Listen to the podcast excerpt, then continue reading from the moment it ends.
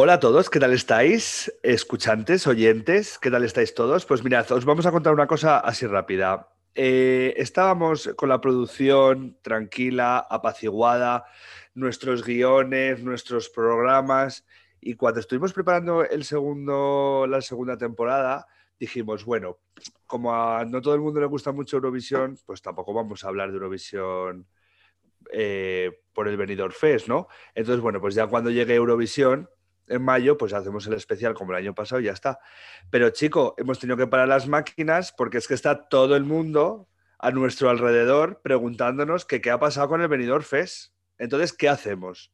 Pues como nos debemos a nuestros oyentes, lo que vamos a hacer es parar las máquinas ahora mismo, que es lo que estamos haciendo, y grabar un especial Benidorm Fest para contar impresiones, aclarar dudas y hacer crítica constructiva, que es lo que mejor se nos da.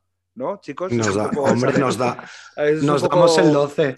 Es un poco la idea del programa de hoy, así, ¿no? ¿O qué? Buenas tardes, Jesús, que tienes una cara. ya.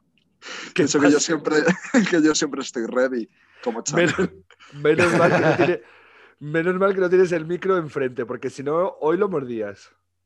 Sí, sí, lo morderé. Bueno, no sé qué morderé en algún momento de la tarde, pero lo morderé. Sí, sí, sí. Bueno, está sentado, ¿no? Y relajado.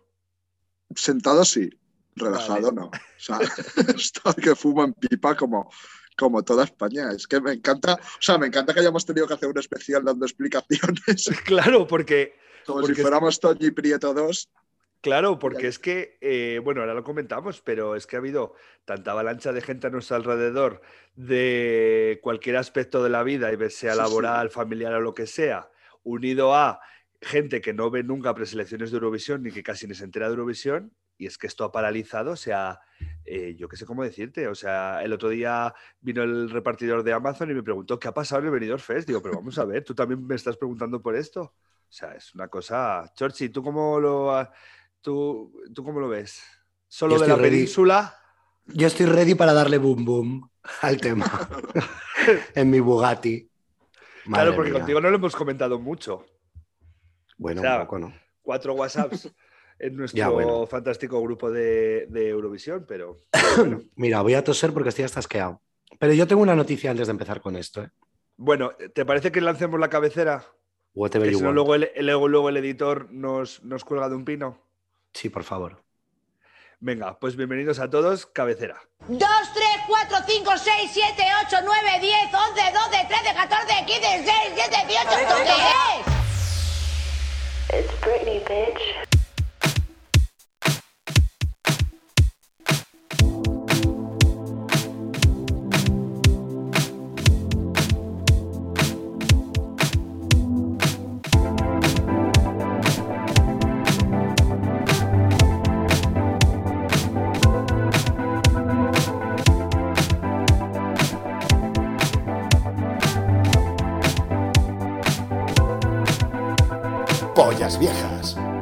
Podcast presentado por Carrete, Jesús y Chorchi. Bueno, ya estamos aquí otra vez de vuelta. Eh, Chorchi, ¿qué nos ¿De vuelta? Se me ha salido pues un poco línea de rec. sí, otra vez te ha salido línea de rec. Yo traigo una noticia muy triste para que luego ya podamos eh, desfogarnos tranquilos. Eh, ayer me contaron una noticia que es que, a ver, mucha gente se va a sentir identificada. en 2017 hubo un problema con un caracol que no ligaba, ¿sabes? esto es real, el caracol se llamaba Jeremy. Y no ligaba porque tenía... peña. Eso. Eh, no, no ligaba porque tenía las formas del caparazón al revés. Entonces, ¿qué hicieron? Dijeron, pues mira, vamos a buscar caracoles que sean como él para que pueda ligar el caracol Jeremy. Y buscaron caracoles y encontraron dos. Y entonces le llevaron a los dos caracoles que habían encontrado, a Jeremy, para que ligasen con él. Y se enrollaron los dos caracoles y dejaron a Jeremy apartado. Tío, o sea. Seguro que uno de esos caracoles era Soraida. Es que no hicieron ni caracol Soraida. Yo no. Pero. Me tocó del caracol Soraida, concursante de Gran Hermano, que era la mascota ah, de Dani Santos. Es Claro, seguro que ella era una. Soraida participó en ese trío, seguro. Pero. ¿Y esto dónde lo ha sacado? Esto lo he sacado de mi hermana mayor que me lo ha contado. O sea, me llamó por teléfono el otro día solo para contarme eso. Que lo había Eh, leído. Que lo había leído y que estaba muy triste por el caracol Jeremy. Entonces, por favor, todos, ni pray for Chanel ni pollas, pray for Jeremy. Dios, Es que, ¿qué, puede- qué- qué te puede pasar en la vida que eso? Peor. Jesui, Ye- Jeremy. Soy Jeremy. O sea, ya, ya vale, ¿eh? De estas cosas. Lo que nosotros no somos somos Ana Mena. Así Ana como cosa rápida. Eh, bueno, Carrete, que es nuestro ro- corresponsal en San Remo, nos puede informar. Os puedo informar de deciros que eh, para alguien que de- con la efusión del Benidorm Fest se ha quedado queriendo investigar en redes y ver conectar directos y decir, ay, me voy a enganchar a otra preselección. Y luego resulta que la siguiente es eh, San Remo, no es su preselección. Pues claro, es la noche y el día, ¿sabes? O sea, todos los días eh, hasta la una y pico de la mañana. Cantan tres canciones, sale una a contar chistes. Ayer estuvieron riéndose un poco, antes de ayer, de la vacuna, un poco risas de la vacuna. Eh, luego, eh, ayer, en mitad de las, de las canciones, nos contaron una fantástica noticia para Eurovisión y para todos los Eurofans, que es que, dos puntos, Laura Pausini va a ser presentadora del Eurovisión Song Contest Ya es que. joder. 2022. 22. 22. Estamos muy contentos. Sí, mogollón. Ansiamos el momento, ansiamos el momento de ver a Inés Hernán dando los puntos conectando con Laura Pausini. Ya, en plan, porque seguro que la canta alguna mierda, ¿sabes? Rollo Marco. ¿Pero ya han confirmado que Inés Hernán va a dar los puntos? No, ¿O pero hay que, hay que apoyarlo. Hay que apoyarlo, sí, sí. Eso es. Incluso Bien. que Inés Hernán vaya a Eurovisión representándonos. Bueno, al lío que tenemos mucha tela que cortar. Mucha Vale. plancha. Mucha plancha. Vamos a hacer una cosa, que es eh, seguir un poco la cronología, porque así la parte más polémica, que es la del final, pues la dejamos un poco... eh, que no hace falta que, que sea la parte del final, sea la más corta porque nos vamos de hora. Quiero decir, podemos pasar más rápido la primera parte y meternos un poco en, en harina. ¿Os parece? Vale. parece. Aparte, he hecho deberes y eh, como el Benidorm Fest tiene su jurado profesional, yo tengo... eh, Bueno, yo- nos- Presuntamente. presuntamente, yo tengo el nuestro. Entonces, ahora, eh, en un momentito, vamos a, a contactar con un par de personas que quieren entrar al programa para eh, dar su testimonio. ¡Boom! ¿Y este giro? No lo Pero sabíais, bueno. pero he hecho deberes. Plot twist, plot twist. Twist. Es que he dicho, si os lo cuento antes de grabar, perdemos esta emoción. ¿Vale? Y que Entonces, se Miriam, la coreógrafa. Ay, sí, entonces es jurado eh, de pollas viejas nacional e internacional. Ahí lo dejo. Bueno, bueno, bueno. What the fuck. Bien, vamos a ver. eh, en líneas generales, eh, para que la gente nos entienda que no es tan Eurofan como nosotros, pero no dar la brasa. Nosotros hemos vivido eh, preselecciones, yo en mi caso, desde que soy fan, desde el 2007. Siempre digo, soy Eurofan desde el 2007, que ahí es cuando me enganché a la movida. Hemos visto preselecciones, en eh, Chorch y yo las hemos visto juntos en casa, en la suya, eh, en casa de su primo, eh, el, piso de Frozen ese que yo vivía antes. O sea, eh, de todo tipo y de todo cuadro y de toda producción. Amateur, podríamos decir. No, decían profesional, pero muchas veces era amateur. Llegamos al Benidorm Fest y de repente, ¿qué pasa? Hombre, a ver, vamos a ver. Es Estoy que por, ayudaros a decir por cosas fin- bonitas. por fin Televisión Española se ha puesto las putas pilas y ha montado un puto escenario como Dios se merece, con una iluminación como Dios se merece, con un sonido de mierda como siempre. Ah, o sea, ha hecho una producción a la altura de lo que quieren mostrar. No puedes eh, decir, es que en España no le interesa el festival a la gente porque la gente lo ve casposo. Vamos a ver, hija de puta, estás haciendo en 2018 una preselección en los estudios del Prado que se construyeron en 1950 bajo el mandato de Francisco Franco Bahamonde, con exactamente los mismos recursos que había en 1950 cuando se construyó. Claro que lo ve como algo casposo. Tía, métele dinero, mete a un sitio bueno, monta un escenario cojonudo que cuesta dos duros. Y por fin lo han hecho, ¿no? Yo ahí estoy muy contento con Correcto. todo eso, ¿eh? Sí, Jesús. yo siempre he dicho que el Benidorm Fest ha servido para devolverle eh, a Eurovisión la dignidad que se merece. O sea, yo para mí ese es el resumen del Benidorm Fest, porque es verdad que Eurovisión para España eh, lleva unos años eh, que ha sido un circo y que la gente no se lo toma en serio, eh, pues en muchas ocasiones con razón.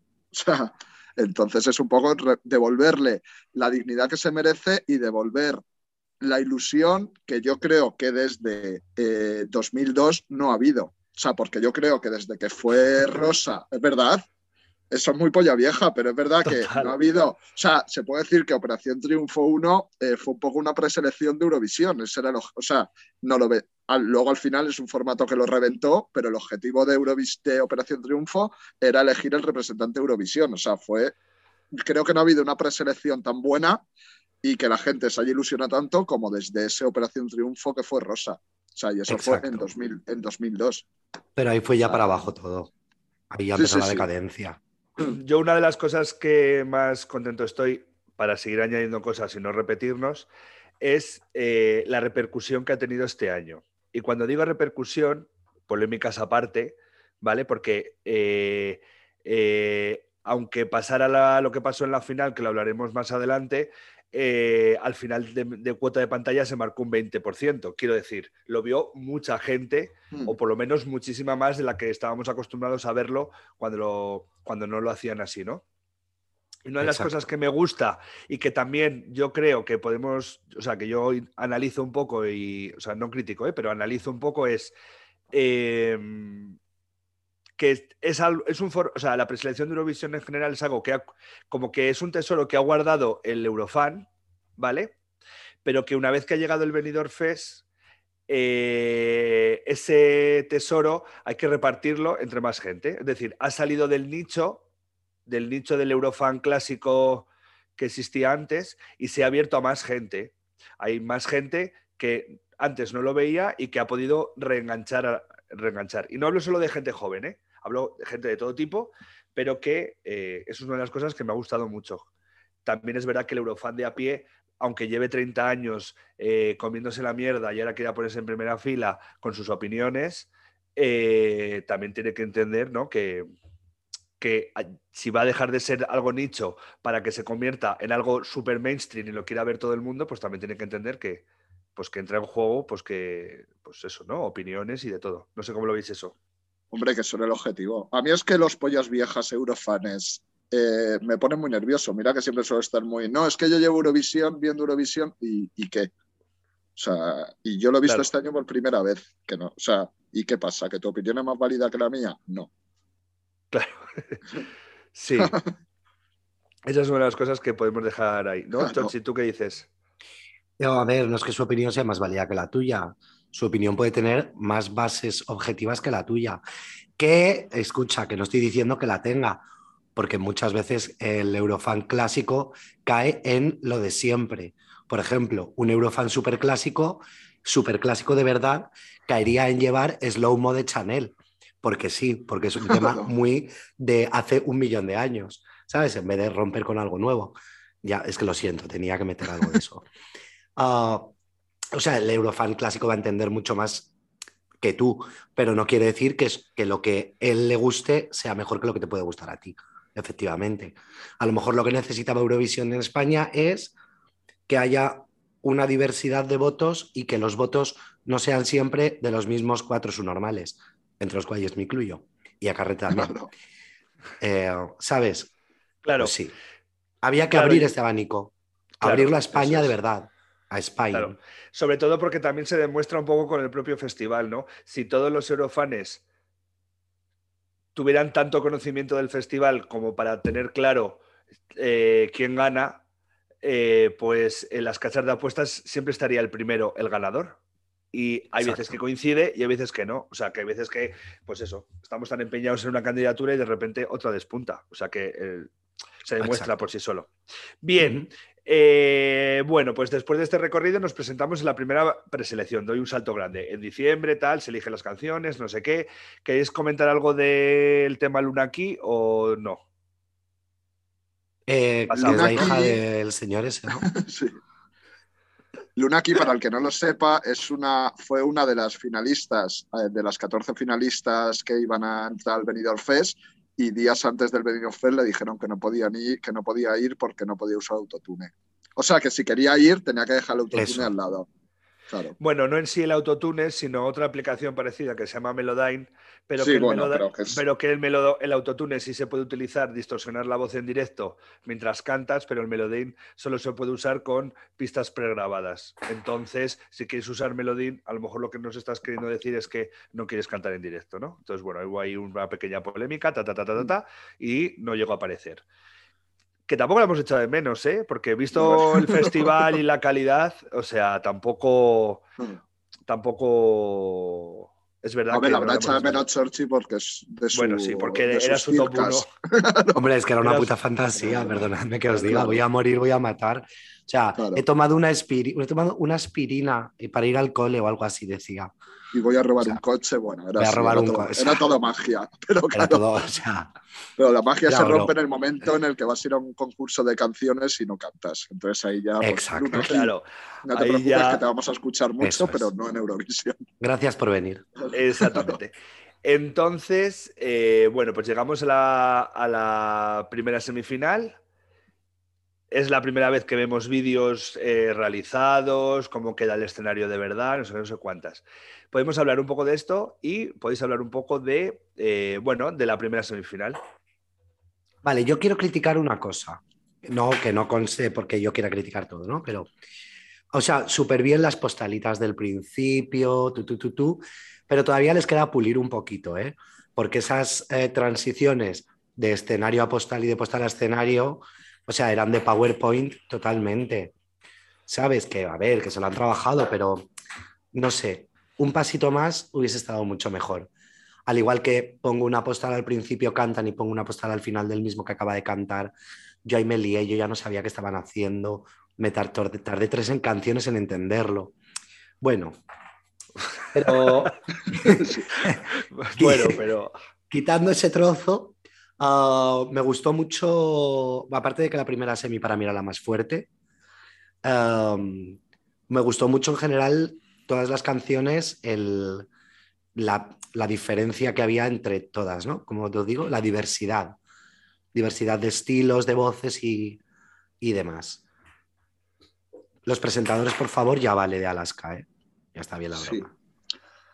Ahí fue un poco lo de lo mismo de siempre. O sea, yo, Maxine Huerta y Alaska, pues chico, pues yo qué sé. O sea, yo es que hubiera puesto a Inés Hernández eh, de presentadora principal todo el rato. O sea, yo creo que hubiera dirigi- llevado ella la gala eh, perfectamente ella sola, luego poner a otra persona en la Green Room, esta, la especie de Green Room que hicieron, y ya está. Pero vamos, yo hubiera puesto a Inés Hernández de presentadora única porque de hecho se vio que podía haber dirigido la gala ella sola perfectamente. Bueno, yo creo que se la vio nerviosa en la primera semifinal, luego ya se fue relajando. También es verdad que es su primer trabajo en televisión. En televisión en general es su primer trabajo. En prime time es, eh, evidentemente, pues también su primer trabajo, ¿no? Y en directo, ¿no? O sea, no en directo, no es su primer trabajo en directo, pero, pero sí en la tele, eh, todo tal, ¿no? Creo que estuvo a la altura y es algo positivo. Es una, o sea, es una, es un animal escénico, Inés Hernán. Yo creo que es la gran ganadora del Benidorm Fest. Es ¿eh? la, eh, sí, es, Es una la gran ganadora. Eso lo, lo iba a Sí. preguntar, entre ganadoras y perdedoras en general de todo, creo que la gran ganadora es Inés Hernán.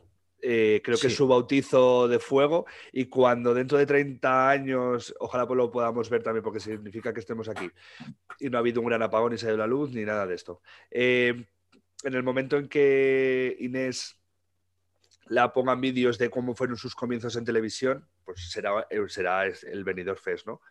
Porque, vamos, tiene futuro total. O sea, es, Creía- es- es- es que creía que ibas a decir, creía que ibas a decir, cuando dentro de 30 años España gane Eurovisión y lo, lo hagamos en España, Inés No. Hernán será la presentadora. dentro de 30 años. No, no, no, no. No, no, no. No, yo sabes que soy de la opinión que si el Benidorm Fest se mantiene así, eh, se pule lo que le han cagado y mantienen lo que han hecho bien, eh, bueno, pues pasará como pasó con Italia. Italia volvió de, volvió de, volvió de, volvió a Eurovisión, para quien no lo sepa, Italia volvió a Eurovisión después de, varios años sin participar, volvieron y volvieron con la intención de ganar. Y hicieron un proyecto a largo plazo, yo creo, como una intención real de, de querer llevarse el festival, y tras cuatro o cinco años, ¿no? Si no me equivoco, marcando ahí los primeros podios, al final, el año pasado, pues, pues sonó la flauta. Bueno, unos 10. Claro. 10 ¿Eh? en verdad estuvieron, ¿eh? 10 10 años. estuvieron marcando buenos. Desde que volvieron.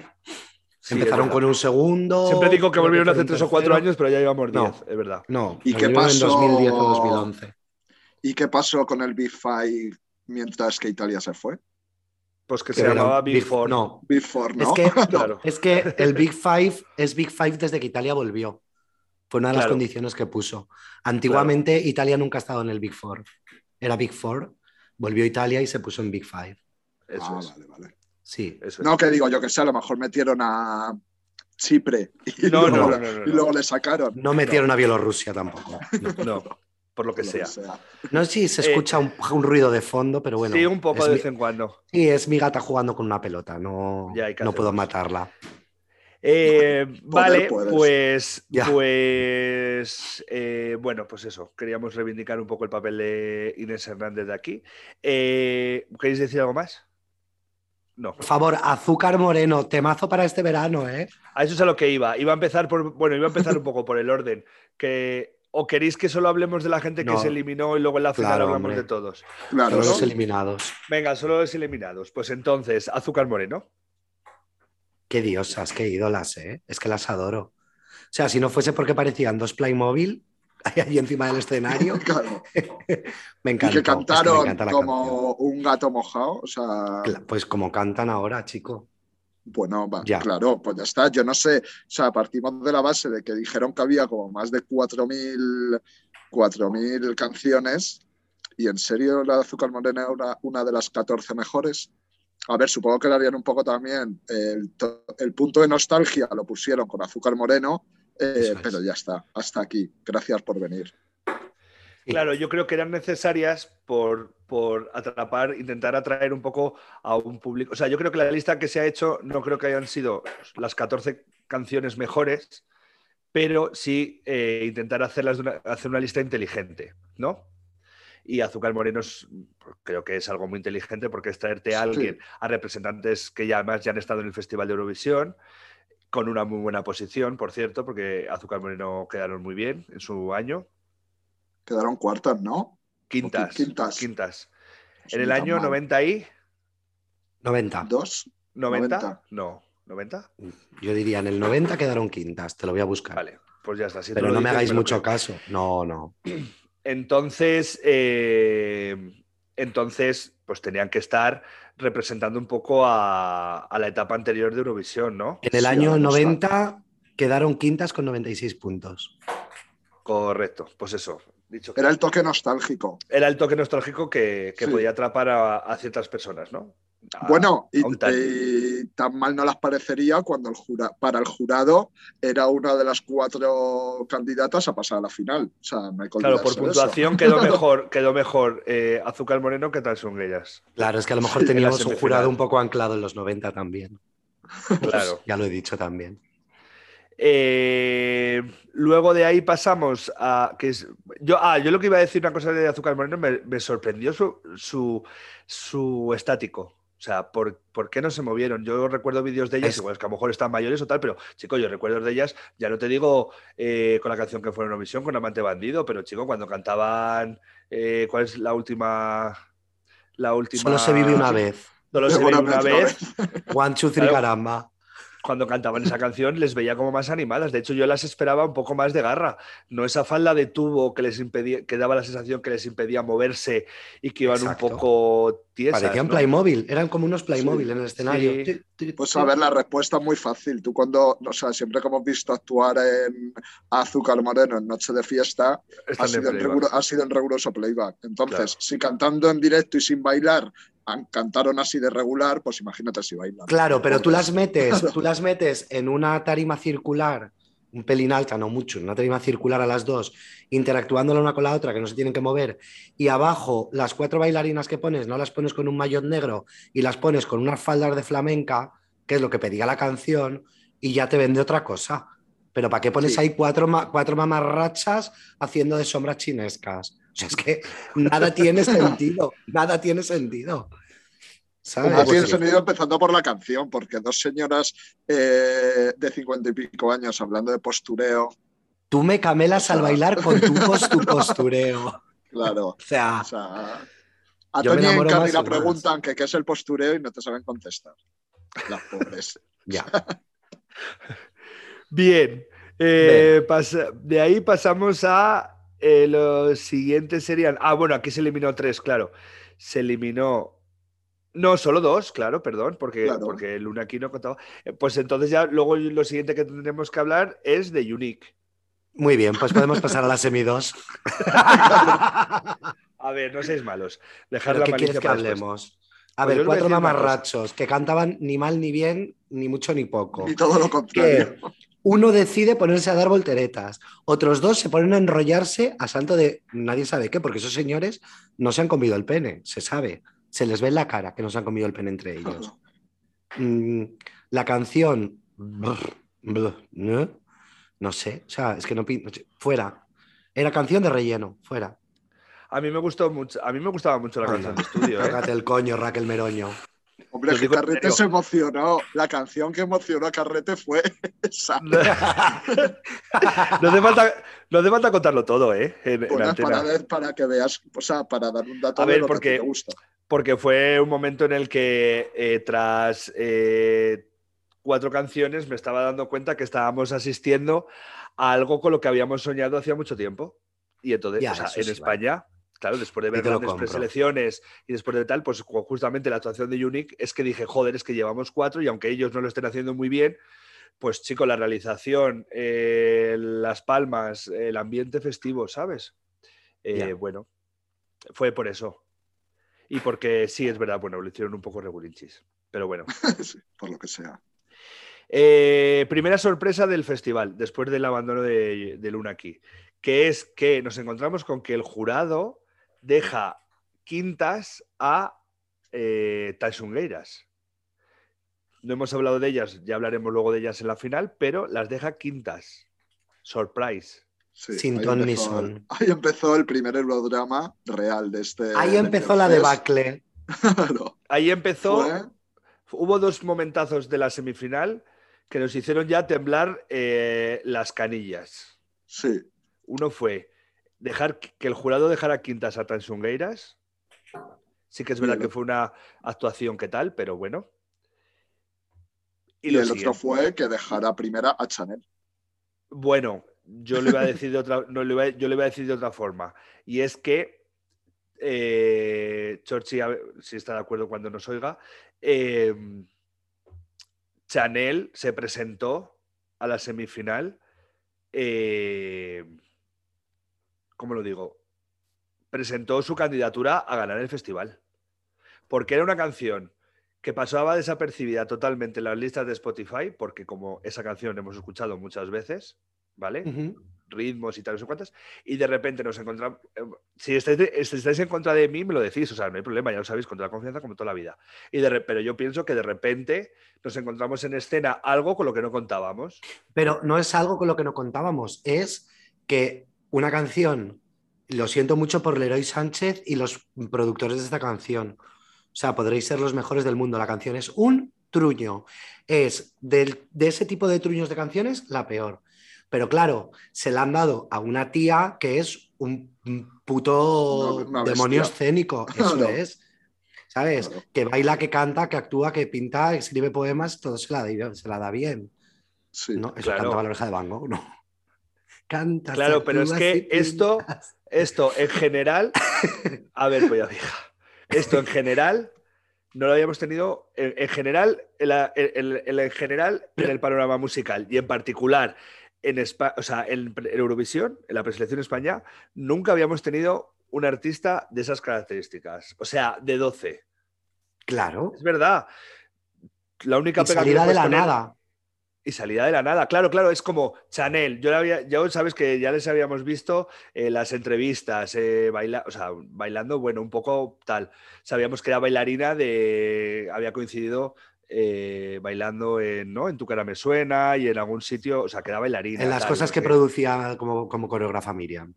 Sí. Miriam, para el que no lo sepa, miembro del jurado profesional. Exactamente. Entonces, entonces. Hay que meter eh, cuñitas de vez en cuando. Entonces, eh, es que si no vais a reventar, como Angry Birds. Entonces, de repente nos encontramos con esta chica y entonces yo me agarré al sofá, mm, miré a Silvia y le dije, cuidado, porque lo que ha hecho hoy eh, es de 12. Sí. O sea, Sí, podemos sí, sí. tener, objetivamente, podemos tener la nube de Rigoberta o de Tansungueiras, lo que queráis, pero esta tía no ha venido a promocionarse. Ha venido, Ha venido a ganar. ha venido a ganar el festival y a ir a Turín. No sé Pero si estamos de acuerdo en que ahí eso fue la primera vez que el jurado enseñó la patita y se vio de qué pie cojeaba, porque yo estoy de acuerdo en que la mejor puntuación se la merecía ella porque fue la mejor actuación de la semifinal. O sea, fue la mejor. Pero en el momento en que colocó a Tanchugueiras las quintas, ahí ya no había por dónde coger a ese jurado. O sea, te compro el primer puesto de Chanel porque fue la mejor, o sea, de eso no hay duda.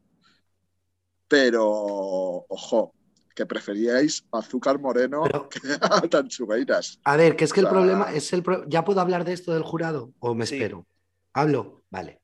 Ah, el problema del jurado, que es lo que pasó luego en la final, que es lo que yo personalmente he criticado, es que, eh, y lo he discutido con mucha gente, aunque no me quieran dar la razón, creo que la tengo, es que tú como jurado profesional estás ahí para emitir un voto objetivo.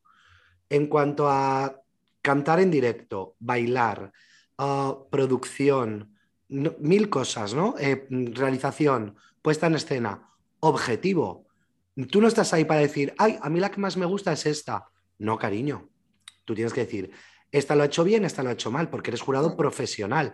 Si no, serías jurado popular, por ejemplo, podemos llamarte. Y hay cinco allí que se llaman jurado popular y votan las cinco que más les gustan a ellos.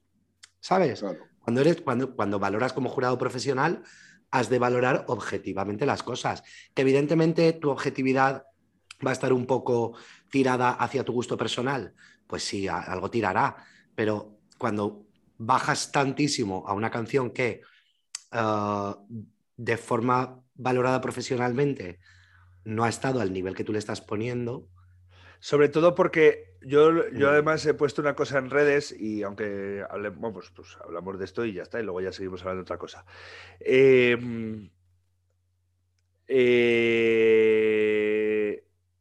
que tú no conozcas un estilo de... O sea, el jurado, que creo que es uno de los fallos que tiene, es...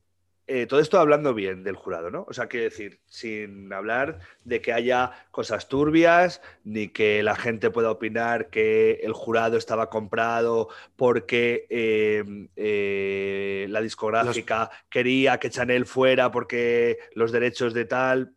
Aparta- aparte de eso, que eso sí que luego lo hablamos más tarde, pero no es lo que quiero hablar ahora, es que un jurado tiene que estar especializado, o sea, especializado. Tiene que eh, tener estar especializado en todos los géneros que va, que va a haber, o por lo menos tener la mente abierta.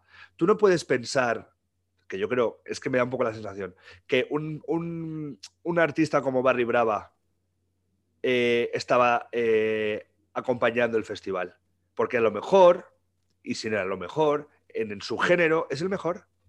¿Quién hace mejor que el estilo de música de Barry Brava que Barry Brava? ¿Me podéis decir algún ejemplo?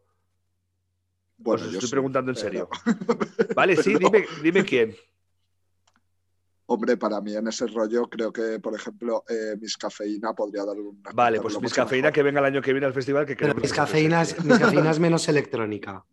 Sí. Bueno, quiero decir, a eso Bueno, es a lo sí, que voy. Quiero decir, a lo mejor tú sabes ver eh, una balada como la de Blanca Paloma, eh, la puedes entender y es un género que puedes dominar más. Vale. Oye, oye, que a mí Blanca Paloma no me gustaba nada y la escuché y dije, ole su coño, y fue de las mejores para mí. Y también fue otra que Sí, presentó claro. la candidatura a Objetivamente- ganar, porque Objetivamente objetivamente, fue una tía que cantó que flipas, muy sencillito, pero muy bien acompañando la canción todo lo que hizo, claro. Blanca Paloma Ya lo está. vale. Claro, y ya está, objetivamente. que no, Creo que que no la Paloma elegiría, junto no, pero con Raiden fueron sí. los grandes perjudicados. Yo creo. No sé si me habéis escuchado, que nos hemos interrumpido. Sí, Sí, es que no estábamos bebiendo agua Perdón. todas. Ah, vale. No, Ay. que digo que Blanca Paloma y Raiden fueron un poco los grandes perjudicados de, del chanelazo, ¿no? De que de repente llegara a la semifinal y dijera a todo el mundo, uy, wow, y esta tía. Sí, sí, sí, se les y esta tía se merecía ganar. O sea, para mí la semifinal uno la ganó Chanel. Que la ganó, que ya lo sabemos, pero que para sí, mí sí, también. Para mí, para mí, Para mí también, porque. Tansungueiras no estuvieron a la altura de No. Chanel. También decir que las pobres no pudieron ensayar. Que eso bueno, ya, afecta. pero, bueno, ya, pero, ahí está. Claro, O sea, sí. Ese dato hay que tenerlo en cuenta. Sí, sí, sí, sí, sí. Yo también lo creo que bastante bien salió para que no hubieran estado las tres casi hasta esa misma mañana, si me apuras. Pues Claro. fallo- fallos en la realización, eh, eh, algún desajuste, yo creo, vocal también. Sí. Bueno, estamos de acuerdo. Ujú. Pasamos a la semifinal 2, que nos pensábamos que la semifinal 2 iba a ser como más tranquila, pero si de repente, después del susto de Chanel el martes, perdón, el miércoles, pues luego llegamos el jueves y decimos, a ver lo que va a pasar, porque claro, si a Tansungueiras el jurado la deja quinta, estoy temblando porque a ver si, yo qué sé, Rigoberta, que era de mis favoritas, o Raiden, no entienden la propuesta y la dejan quinta y se... Y, y- ¿no? Y se, Sí. y se va toda la mierda de lo que habíamos pensado. Sí. Que por otro lado, mucha gente critica a que ha pasado cosas que no se esperaba, pero chico, también te digo una cosa, la vida de los festivales y la vida de las preselecciones precisamente es que pasen este tipo de cosas, porque si todo el rato sabes perfectamente lo que va a pasar, pues deja de, pues empieza a ser pues es aburrido. No, no, si emoción, si eso- emoción tuvo. Claro, esos algunos eurofans no lo entienden, ¿sabes? De decir, no, es que, claro, bueno, chico, pues es que la emoción, es la emoción. Claro, ¿no? Pero ya final- volvemos, yo ahí ya en la segunda semifinal, o sea, si yo en la primera semifinal tuve mis dudas y cuestioné la profesionalidad del jurado, en la segunda ya eh, confirma, todas mis dudas se confirmaron. Porque vale, yo te compro que hayas dado el máximo de puntuaciones a Chanel porque fue la mejor de la primera semifinal, sin duda. Pero es que en la segunda semifinal dieron el- sus votos a Rigoberta cuando Rigoberta eh, tuvo una actuación eh, para mi gusto floja. O si no floja, no de las mejores de la Yo creo que el, el regalo, o sea, el, el regalo envoltorio, todo de regalo, todo, todo, todo, todo, o sea, lo que es el pack perfecto, la semifinal 2 la tenía que haber ganado, yo creo, Raiden. Sin duda. Sí, sí. Sin Pues gustarnos, es- pues o sea, tan- sin gustarme gustarnos la canción, objetivamente, que se puede hablar de esto sosegadamente Mm. y objetivamente, la segunda semifinal la tenía que haber ganado Raiden. total. Por eh, puesta en escena, por eh, realización, que fue la, la que estaba más perfecta, pues el que llevaba Mm. dirección artística, eh, el directo, todo. O sea, el, Mm. el pack completo, la semifinal Sí. 2 la tenía que haber ganado Raiden. porque, lo Objetivamente. porque lo clavó. Es que lo clavó. Sí, Claro. sí, sí, sí, sí, sí. Entonces ahí volvemos otra vez a cuestionar la profesionalidad del jurado. De nuevo. Pero ganó Rigoberta, que era una de nuestros, era mi favorita, o sea, yo que íbamos Sí, con sí, Rigoberta. claro. Sí, sí, sí, sí, sí. Aunque O sea, me han echado la bronca porque el otro día dije que en este podcast éramos de Rigoberta, tú me contradijiste y luego ya, pues, eh, me han llegado ecos de que no hable en nombre de mis compañeros. Entonces, Así me yo digo, gusta. Sí, o sea, tenéis, tenéis es, eh, oyentes que os defienden. Yo os voy a contar de la semifinal 2. Ah, he visto un vídeo de Marta Sango ah, en el que habla que no se escuchaba por el linier. Pero Y- hubo muchos, perdón, sigue. Y sí, y ah, Sara Deop, que quedó última, casualmente vive en el pueblo de al lado del mío, y por lo que sea, el otro día estuve con su prima. Real, o sea, 100% verídico. Y la dije, chica, vaya- yo, sincera, chica, vaya cuadro hizo tu prima. Y me dijo, pobrecita, y me dijo, no se oía nada. Digo, ¿ves? Es que lo sabía. Sí, de hecho, de hecho, mira, en la final tuvieron problemas de sonido. Rigoberta que se quitó el linier porque no se oía. Y en el puente de las Tanchungueiras, una de ellas nada más que hacía que tocarse el linier. Sí, el linier. Todo el rato. Sí, sí, sí, sí. Sí, Eh, hubo varios Entonces, problemas de sonido. Sí, la, nosotros gala- estamos las- atentos a todo. la semi 2, la semi 2 de sonido fue pésima. Eh, Sí. Y entonces, claro, empiezas a entender un poco el cómo cantó ese tipo de gente. ¿Por qué? ¿Por qué? Porque, a ver, Ruth Lorenzo también actuó en esa misma gala. Claro, es que es lo que yo iba a decir. Claro, pero es que Ruth Lorenzo puede cantar eh, con todos los altavoces apagados sin escuchar nada. Claro, estamos hablando de, de, ¿sabes? De gente que está empezando y Ruth Lorenzo que lleva ya 14, 16 años en el 16 en el mundo de la música profesional, más los que lleva de antes en el mundo de la música amateur. Claro. ¿sabes? Es diferencia. Pero, pero hubo mucho problema y yo creo que esos problemas también hicieron que la gala no se mm, Luciera. ah, luciera tanto como debería haberse lucido. Sí.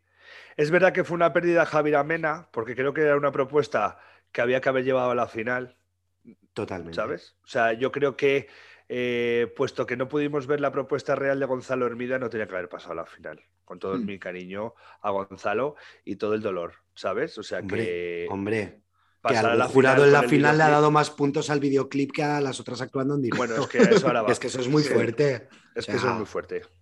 Vamos Eso- a ver. Yo eso para es mí- Fortísimo. O sea, yo para mí la, el pase de, Gon- de Gonzalo Hermida, que lo hablamos el sábado, está totalmente justificado porque para mí cubre la cuota eh, de los Pablos Alboranes, de los Antonio Orozco, de los Cepeda, o sea, que ahí hay mucha sí, sí, gente. sí. Entonces, ese era Gonzalo Hermida. Entonces, para mí sí. que está totalmente justificada Y porque su también es verdad- en la final. No, y porque también es verdad que como hubo varias canciones que vocalmente no se oyeron bien y no cantaron bien, pues al final dices, joder, pues es que casi, de hecho lo hablamos, ¿verdad? Yo lo dije por el WhatsApp, Sí. digo, es que yo casi paso a Gonzalo. Sí. Aunque, o sea que, ¿sabes? Javier Amena la, la queremos mucho y nos gusta mucho, pero para mí fue. Estuvo bien su eliminación, o sea, hizo un truño de actuación. A mí se me quedó, o sea, me gustaba mucho la puesta en escena y la propuesta, pero luego en directo se me quedó muy pobre. No Sí, me gustó, sí. sí. Que fue junto con. eh, ¿A quién echaron en la segunda? Pues Sara mismo- de eh, A Sara, Sara de de Op, Op, eh, evidentemente. Marta Sango y Javier Amena. No. Marta Sango que cantó la pobre pues de aquella manera, que Sí. me parece muy bien eh, que no te Lo- escucharas bien, pero para hija, en fue- Operación Triunfo tampoco te escuchabas bien. No, no, O sea, es que, es que, um, o sea, ella dice que no, que no escuchaba bien, rollo 30 segundos antes de salir, y que el traje que llevaba era un traje cosido. La tuvieron que rasgar el traje para cambiar la petaca, y fue rollo, eh, con el traje rasgado fue rollo, eh, cinco segundos y sales. Y ella, pero como si estoy casi desnuda, hija de puta, ¿cómo voy a salir? Sí, entonces salió, dice que salió atacada y que, claro, que evidentemente, pues no cantó como debería haber cantado. Claro. De todas formas, también me pareció arriesgado un poco la puesta en escena, quiero decir. Eh, la verdad es que no me lo esperaba para nada, porque, porque yo le había dado un rollo más hipster por la canción, claro. ¿sabes? A mí lo que me pasaba es que la puesta en me- escena y la. A mí la puesta en escena y la canción estaban totalmente alejadas. Claro, que no tenía nada que ver. O sea, a mí me encantaba eh, la puesta en escena, me encantó y me encantaba cómo iba vestida. Rollo la casa azul. Claro, pero era en plan. Eh, ¿Qué tiene que ver esto? Es como si hubiera ido Ru Lorenzo con esa vestida. O sea, con una balada y así vestida. O sea, Ojalá. no, hija. O sea, Bailar pegándose es bailar en- vestida de TS que iba. Claro, es que Sí. se, me, se me separaba mucho la propuesta eh, escénica de la canción. De hecho, yo, eh, bueno, pues porque estas cosas siempre me pasan, ¿no? Cuando escucho canciones, como me- de hecho es una de las cosas por las cuales me gusta mucho Eurovisión y las preselecciones y tal, es porque yo escucho la canción, me imagino cómo la haría yo y luego veo y hay veces que coincide y hay veces que no, ¿no? Y cuando no coincide, pues también me gusta porque si mejora lo, lo que yo opino, pues es guay, ¿no? Entonces yo me la había imaginado más malasaña, no sé cómo deciros, Sí. aprovechando el rollo eh, de nostalgia, ¿sabes? Yo es que, y sobre todo haciendo musicales que has estado haciendo la llamada, mm, me esperaba sinceramente un saloncito de Salva, de Cuéntame, ¿sabes? Ah. Un- o sea, un rollo antiguo. eh, Una más- historia. Te una historia. contar- que contase una historia. Sí, me, me esperaba más teatralizada, que contara la Ah. una, una historia, pues, con una alfombra, un sofá, una lámpara de pie de salón con una luz tenue, ¿sabes? Me, Ah. no sé, me, me imaginé en la cabeza algo así. Y de repente, pues claro, cuando vi la- el vestido de Tique de la carnicería, pues, pues me, claro. me dejó A mí lo que me, para mí la, o sea, para mí la actuación, de- o sea, para mí la puesta en escena que más me decepcionó, pero porque también era con la que tenía las expectativas más altas, eh, fue la, la de Rigoberta. O sea, yo hubiera cambiado muchísimas cosas, empezando desde el segundo uno con esas gafas.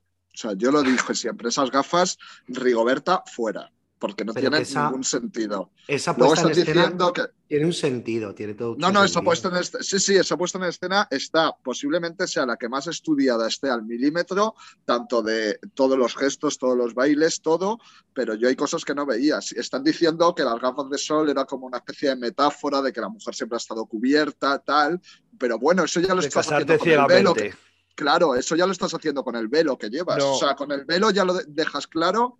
Ya, pero chica, Eh, esas pero- gafas de 2006 quedaban de puta madre. Era una fantasía. Pero claro, esas gafas de ciclista. Claro, es como voy, voy a dar el mensaje de eh, eh, las mujeres antiguamente se casaban ciegamente, ¿sabes? Sí, Y haciendo la metáfora ciego, que siempre los ciegos suelen llevar unas gafas de sol. chica, que sacado un perro guía. Pero luego, sin Claro. embargo, podía haber elegido muchas gafas modernas, pero elige esas gafas 2006 porque Rigoberta también es así. Quiero decir, vamos a ver. sí, sí, sí, lo-. Yo te- lo decía el otro día. Tuve una actuación en Leitmotiv cantando perra que iban de jugadoras de pádel. ¿Por qué vas con esa es visera de pádel? O sea, Bueno, pues es- claro, es que es, es la delgada línea que separa el, eh, la moderna de divino. Malasaña de la numeraria de Opus Dei. Claro, es que eso, eso a, a ese género les pasa mucho. O sea, Claro. género, a esa, gente, a esa gente, ¿no? Entonces, a mí eh, me sorprendió mucho la canción, la, la puesta en escena. Pensaba que iban a estar a cuatro como en los conciertos. Entonces me gustó mucho que el teclado y el. Bueno, los dos chicos del grupo. eh, porque hay que decir que Rigoberta Bandini no es una cantante, es un grupo, porque he leído unas gilipolleces en las redes sociales. O sea, Rigoberta Bandini son cuatro. Paula, su marido, su prima y el novio de su prima, ¿no? O algo así, me da igual, pero son Sí, cuatro. sí, sí, sí. Porque es que el otro día leía, eh, Rigoberta mejor que deje eh, a la familia en casa y meta más bailarinas. Vamos a ver. ¿Vas a decirle a los Beatles eh, mejor que Ringo Starr se quede en casa que casi no le conoce y que metan John Lennon? No, es que son un grupo. O sea, son un grupo, pero bueno, eso la gente no lo sabía. De hecho, hay gente que no sabía ni siquiera que Rigoberta Bandini eh, se llamaba Paula. Por cierto, le pone las voces a, a la banda sonora de Kaiju, cuando era una niña, a Kaiju. Bien, eh, bueno, pues eso. Entonces, eh, a mí me sorprendió. Me gustó que el grupo eh, participara de la puesta en escena. También me generaba dudas, sosegadamente, me generaba dudas una cosa, y es que eso me ha pasado con todas. El hecho de poner los coros pregrabados da mucho show al show, ¿no? Porque le da más calidad, pero es muy falso. La pregunta que me Exacto. surgía viendo la, la- la actuación de Rigoberta es, ¿esto se va a poder reproducir en directo? Porque Eso yo sé, que su, que yo sé que su corista, bueno, su corista, sí, ¿no? Se puede decir su corista, ¿no? La, la Sí. que- a ver, la que no es La Paula, chica que hace los coros. la chica que hace los coros, Su prima. eh, su prima, eh, es que no me acuerdo cómo se llama, Bea, puede ser. No lo sé. No lo sé. Bueno. la doble Susana de la llamada. Eso. Sí, la doble de Ana del Castillo. Eh, sé que ella clava en sus coros perfectamente. De los chicos también, porque, bueno, a Rigoberta es que sí que le hemos oído en directo. Pero, por ejemplo, me surge dudas, por ejemplo, eh, y esto también es de cara a Turín, me surgen dudas con Chanel. Claro. Porque Chanel, sí, si sonó bien, fue por dos motivos. Por una base, porque ella canta bien y porque tiene la capacidad de no asfixiarse mientras canta, eso está claro. Pero sus coristas no sé si tienen esa capacidad. Claro, es que ya lleva unos coros súper fuertes, pero esto pasa siempre. ¿Por qué vamos a, por qué vamos? O sea, ¿por qué hacemos una preselección? Para ir a un festival donde eh, la voz y los coros han de ser en directo y en la preselección no exigimos que los coros sean en directo. Que pasa en Melody Festival en sueco también y me parece Sí, la misma sí. cagada. Bueno, los sí, que suecos no solo de España, eh, que hay muchas preselecciones. Eso es, los suecos lo resuelven mejor que nosotros. Pero, joder, ponlo sea. desde el principio, lo vas a escuchar mucho más real a cómo va a sonar después. Por eso me pareció muy valiente y es un punto a favor para mí que Raiden se mantuviera en, su, eh, en sus 13 y en su, su naturalidad Y Raiden no llevó coros pregrabados. Los coros fueron en directo. Que a lo mejor tampoco la gente no entendía también, porque el- a lo mejor la gente no entendía por qué el del bombo pegaba esos gritos que daba un poco la sensación de que estaba fuera de la actuación. No lo sé. Pero bueno, pero al final dices, ¿cuál es mi identidad? La- la- la- la- ¿Sabes? Yo soy real. Si no pongo coros pregrabados en mis conciertos, ¿por qué lo voy a hacer ahora? Y no lo hizo, de hecho. O sea que. Que sí, que sí. A mí es verdad que fue lo único que me sacaba de. Bueno, lo único que me sacaba de la actuación de Raiden era esos maromos que llevaba al lado, que es que eh, era lo único que yo miraba, porque era en plan, "Pe- pero perdona. O sea, pero bueno, y luego el señor del tambor, para mí, mal. O sea, el señor del tambor, que era el corista. O sea, Sí. O sea, es que. sí. Eh, Para mí perdía eh, mucha fuerza la canción con ese. No me, habéis, no me habéis dicho nada de Shane, de la canción de, ¿De Car- quién? de Carlos Marcos. Del de, de Weekend de Hacendado. Sí. Madre mía, por favor. O sea, hola. Es que no, es que no tengo nada, nada bueno que aportar, lo siento. Sí. A mí yo digo pero- que la canción no me disgusta, o sea, digo, creo no, eh, sé, o sea, la canción no me disgusta, pero me pasa lo mismo que con otras, que me parecía que la puesta en escena no tenía ningún tipo de sentido, nada. Mira, O te sea, voy a decir. Esa señora, la señora en chándal del fondo, que a Bueno, lo mejor no, lo entendimos la propuesta, pero que alguien me explique qué hacía esa señora en chándal ahí detrás. a ver, yo de eso quiero decir una cosa. Y ahora voy a dejar a Chochi porque, porque creo que va a decir una cosa que también estoy de acuerdo. Eh, la señora del chándal, como tú dices, si estás haciendo un efecto de que rompe la pantalla y sale al final de la canción, coño, ponle la misma ropa que de la sensación real, que la que sale es la que está detrás de la pantalla y ha roto la pantalla, aunque además has puesto un efecto vidrio roto y se rompe la pantalla y sale, pero que salga con la misma ropa para que tengas para, para darle continuidad. Que esto es como Sí, cuando para que el grabas. efecto quede bien. Claro, estás grabando una escena de Juego de Tronos y como la grabas en dos veces distintas, hoy va con el pelo en una escena, en unos planos va con el pelo recogido y otra con el pelo suelto. Eso se llama fallo de continuidad en el argot. Exacto. Chorchi, ¿qué ibas a decir? Y No, tengo que decir yo- otra cosa, pero quiero dejar hablar. Yo iba a decir solo dos cosas. Una, por favor, eh, tengamos en cuenta nuestras propias capacidades vocales. O sea, que tú en estudio claves una canción no implica que en directo la vayas a clavar. Eso uno. Y dos, fíjate lo que me aporta a mí la canción de ese señor, que cuando intento pensar en cómo es la canción, solo me sale, si siempre fuimos mejores. wow". O sea, vamos a ver. That level me importa ese señor. Voy a decir Sí, una cosa, pero- voy a decir una cosa para mejorar, ¿no? Eh, en positivo también. Voy a intentarlo eh, todo el rato. Eh, Shane, no entendimos la propuesta de los focos, ¿no? Pone esa especie de super, super eh, Como una su- jaula. no, eh, super preservativo, ¿vale? Que usa dos segundos, se levanta y ya se pierde. Y- ¿Vale? Sí. Quitando el super el, el preservativo, super el preservativo, gigante. El que haya al lado suyo esos focos no me parece mala idea. Si tú vas a poner solo eso y no te vas a mover, tú puedes jugar mucho más con la realización. Yo me, estoy, me acordé de Chorchi en esta canción porque me recordó lo Andú. que se puede... ¿eh?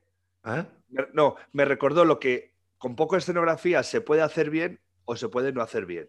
Se puede no hacer bien es Shane, pero se puede hacer bien es Bélgica 2015 15. Que no Eso llevaban es. nada en el escenario. Lo ignoted. Late Noted. No llevaba nada en el escenario. Era un chico y una pantalla de LED detrás.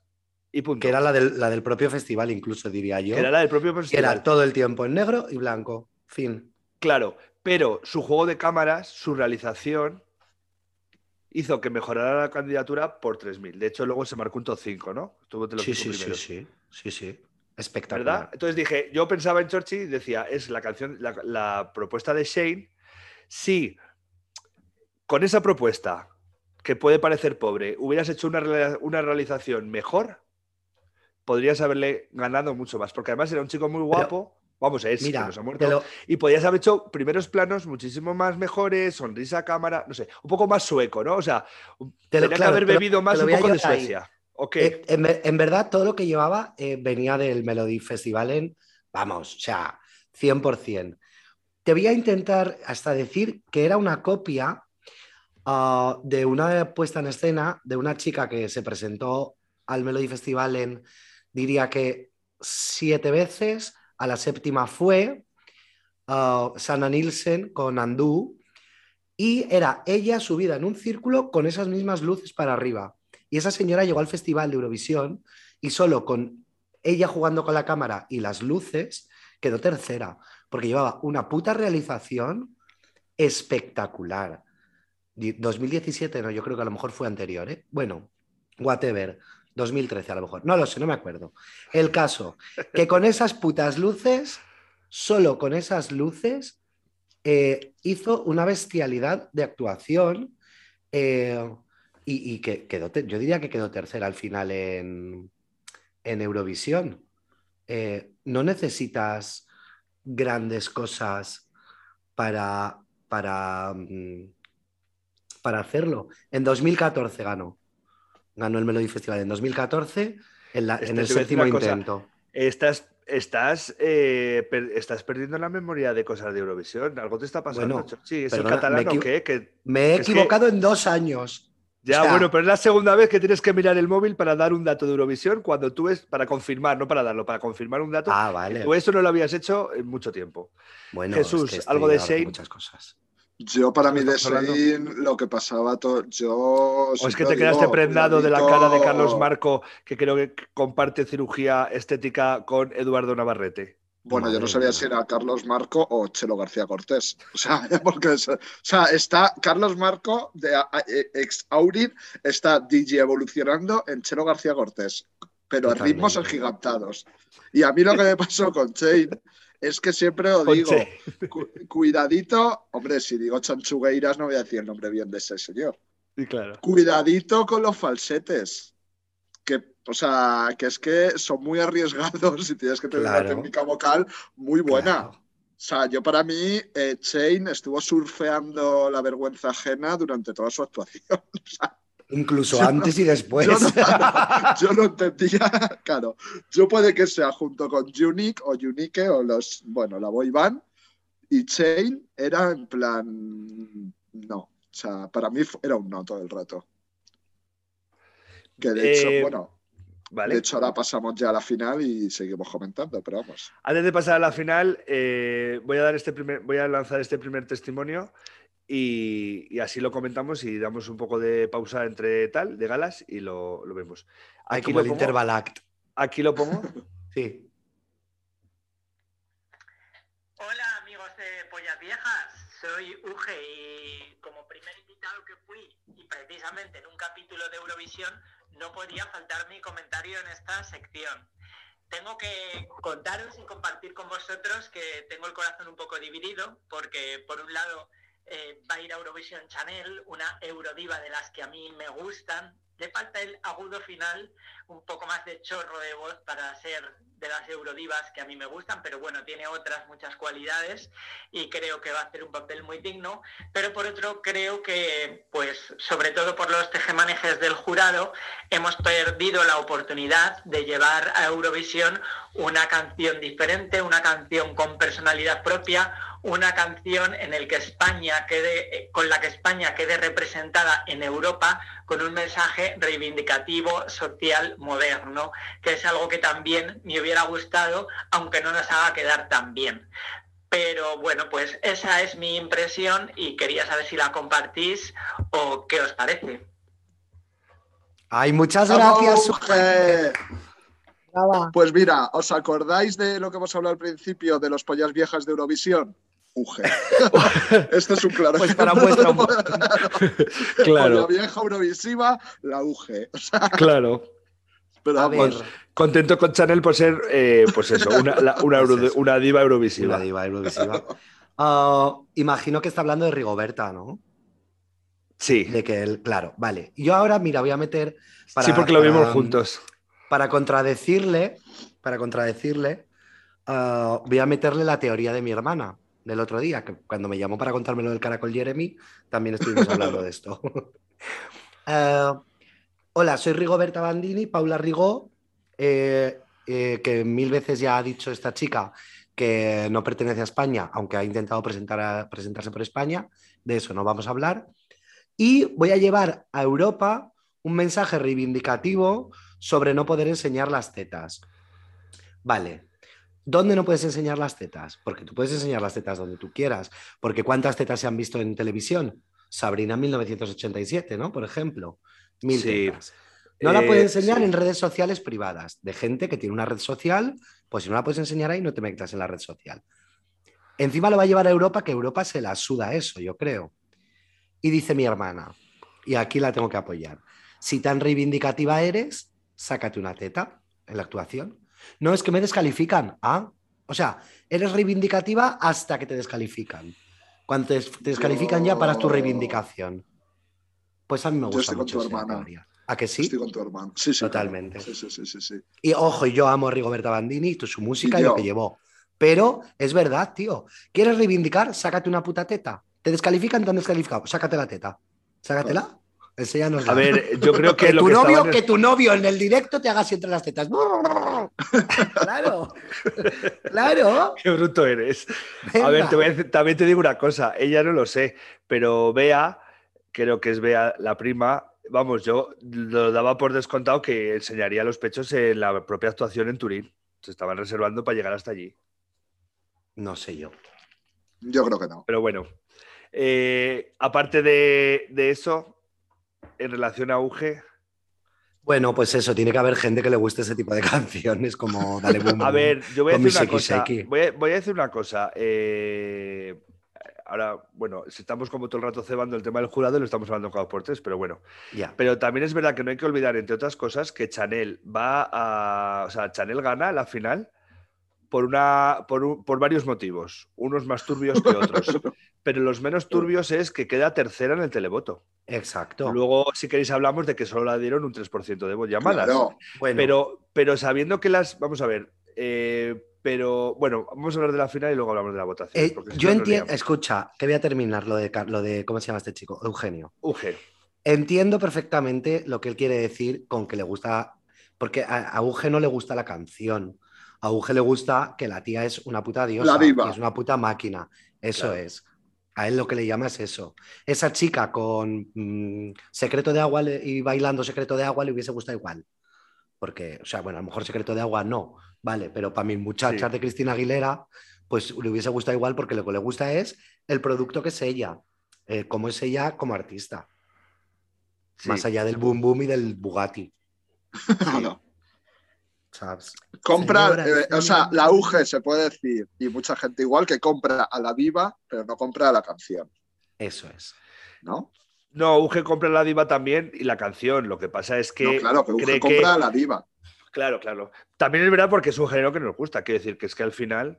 Y luego también te digo una cosa: hay una parte del fandom que cuando el año pasado. O sea, Tansungueras están aquí actuando porque la elección interna, que es una cosa que es, un juego, para entendernos, al que juega Eurovisión Spain todos los veranos, porque no hay contenido de Eurovisión y pues para darle visitas a la página hacen un juego que es la elección interna, la gente vota, manda sus votaciones, se hacen unas votaciones enteras, rápidas y generales, y se decide quién ha decidido Eurovisión Spain como página, que es el que el representante de este año que debería de ir a Eurovisión, ¿no? Es un juego. Y gracias a ese juego, el año pasado lo ganó Tansungueiras. Por eso, también un poco, pues, eh, se les ha escuchado un poco y se les ha animado a participar aquí, que han sido la gran eh, revolución y el gran descubrimiento. Pero es que, si, si no lo digo mal, si no lo buscáis vosotros si queréis, creo que la segunda o la tercera fue Lola Índigo. O sea, Lola Índigo en la Ujú. elección interna ha estado miles de veces desde que es Lola Índigo. Es decir, hay una parte del fandom que quiere una Lola Índigo en, el- en Eurovisión. Entonces tenemos, hay otra teoría, ¿no? Un poco que dice, joder, tenemos a una persona que baila como Lola Índigo y canta mejor que Lola Índigo en directo, ¿no? O sea, que, decir Sí. que, que es que el público eh, también la, ¿no? También quería Chanel. Yo, a ver, y luego partiendo no de la base, volvamos o sea, locos. a mí eh, no me gusta ese estilo de música, pero hay que recalcar que el estilo de música de Chanel es el estilo de música que a día de hoy domina el mundo musical. O sea, a nivel mundial, el estilo musical mainstream y comercial, lo que más se escucha es ese tipo de música. Pero no es el estilo lo- de música de Chanel, que es la primera canción que tiene esta chica.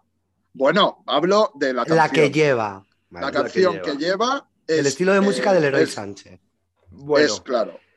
Es llegamos- la música que mueve el mundo. llegamos a la final llegamos a la final y eh, cosa que no entendemos y sí, yo creo que yo, yo lo dije, para no pecar de, o sea, se acojonó un poco televisión española por miedo a que pareciera que iban a favorecer a unos cantantes y a otros, eh, y entonces se acojonaron. Y en vez de hacer una, un, orden de, un orden de actuación que tuviera ritmo en la gala y tuviera, o sea, más que ritmo, que sí, que tuviera un poco de todo mezclado, pues deciden hacer un sorteo puro para que la gente, para hacer un ejercicio de transparencia una vez más y deciden hacer un sorteo puro para que no parezca que están beneficiando a nadie, después de las críticas que ya se estaban oyendo durante, durante la semana.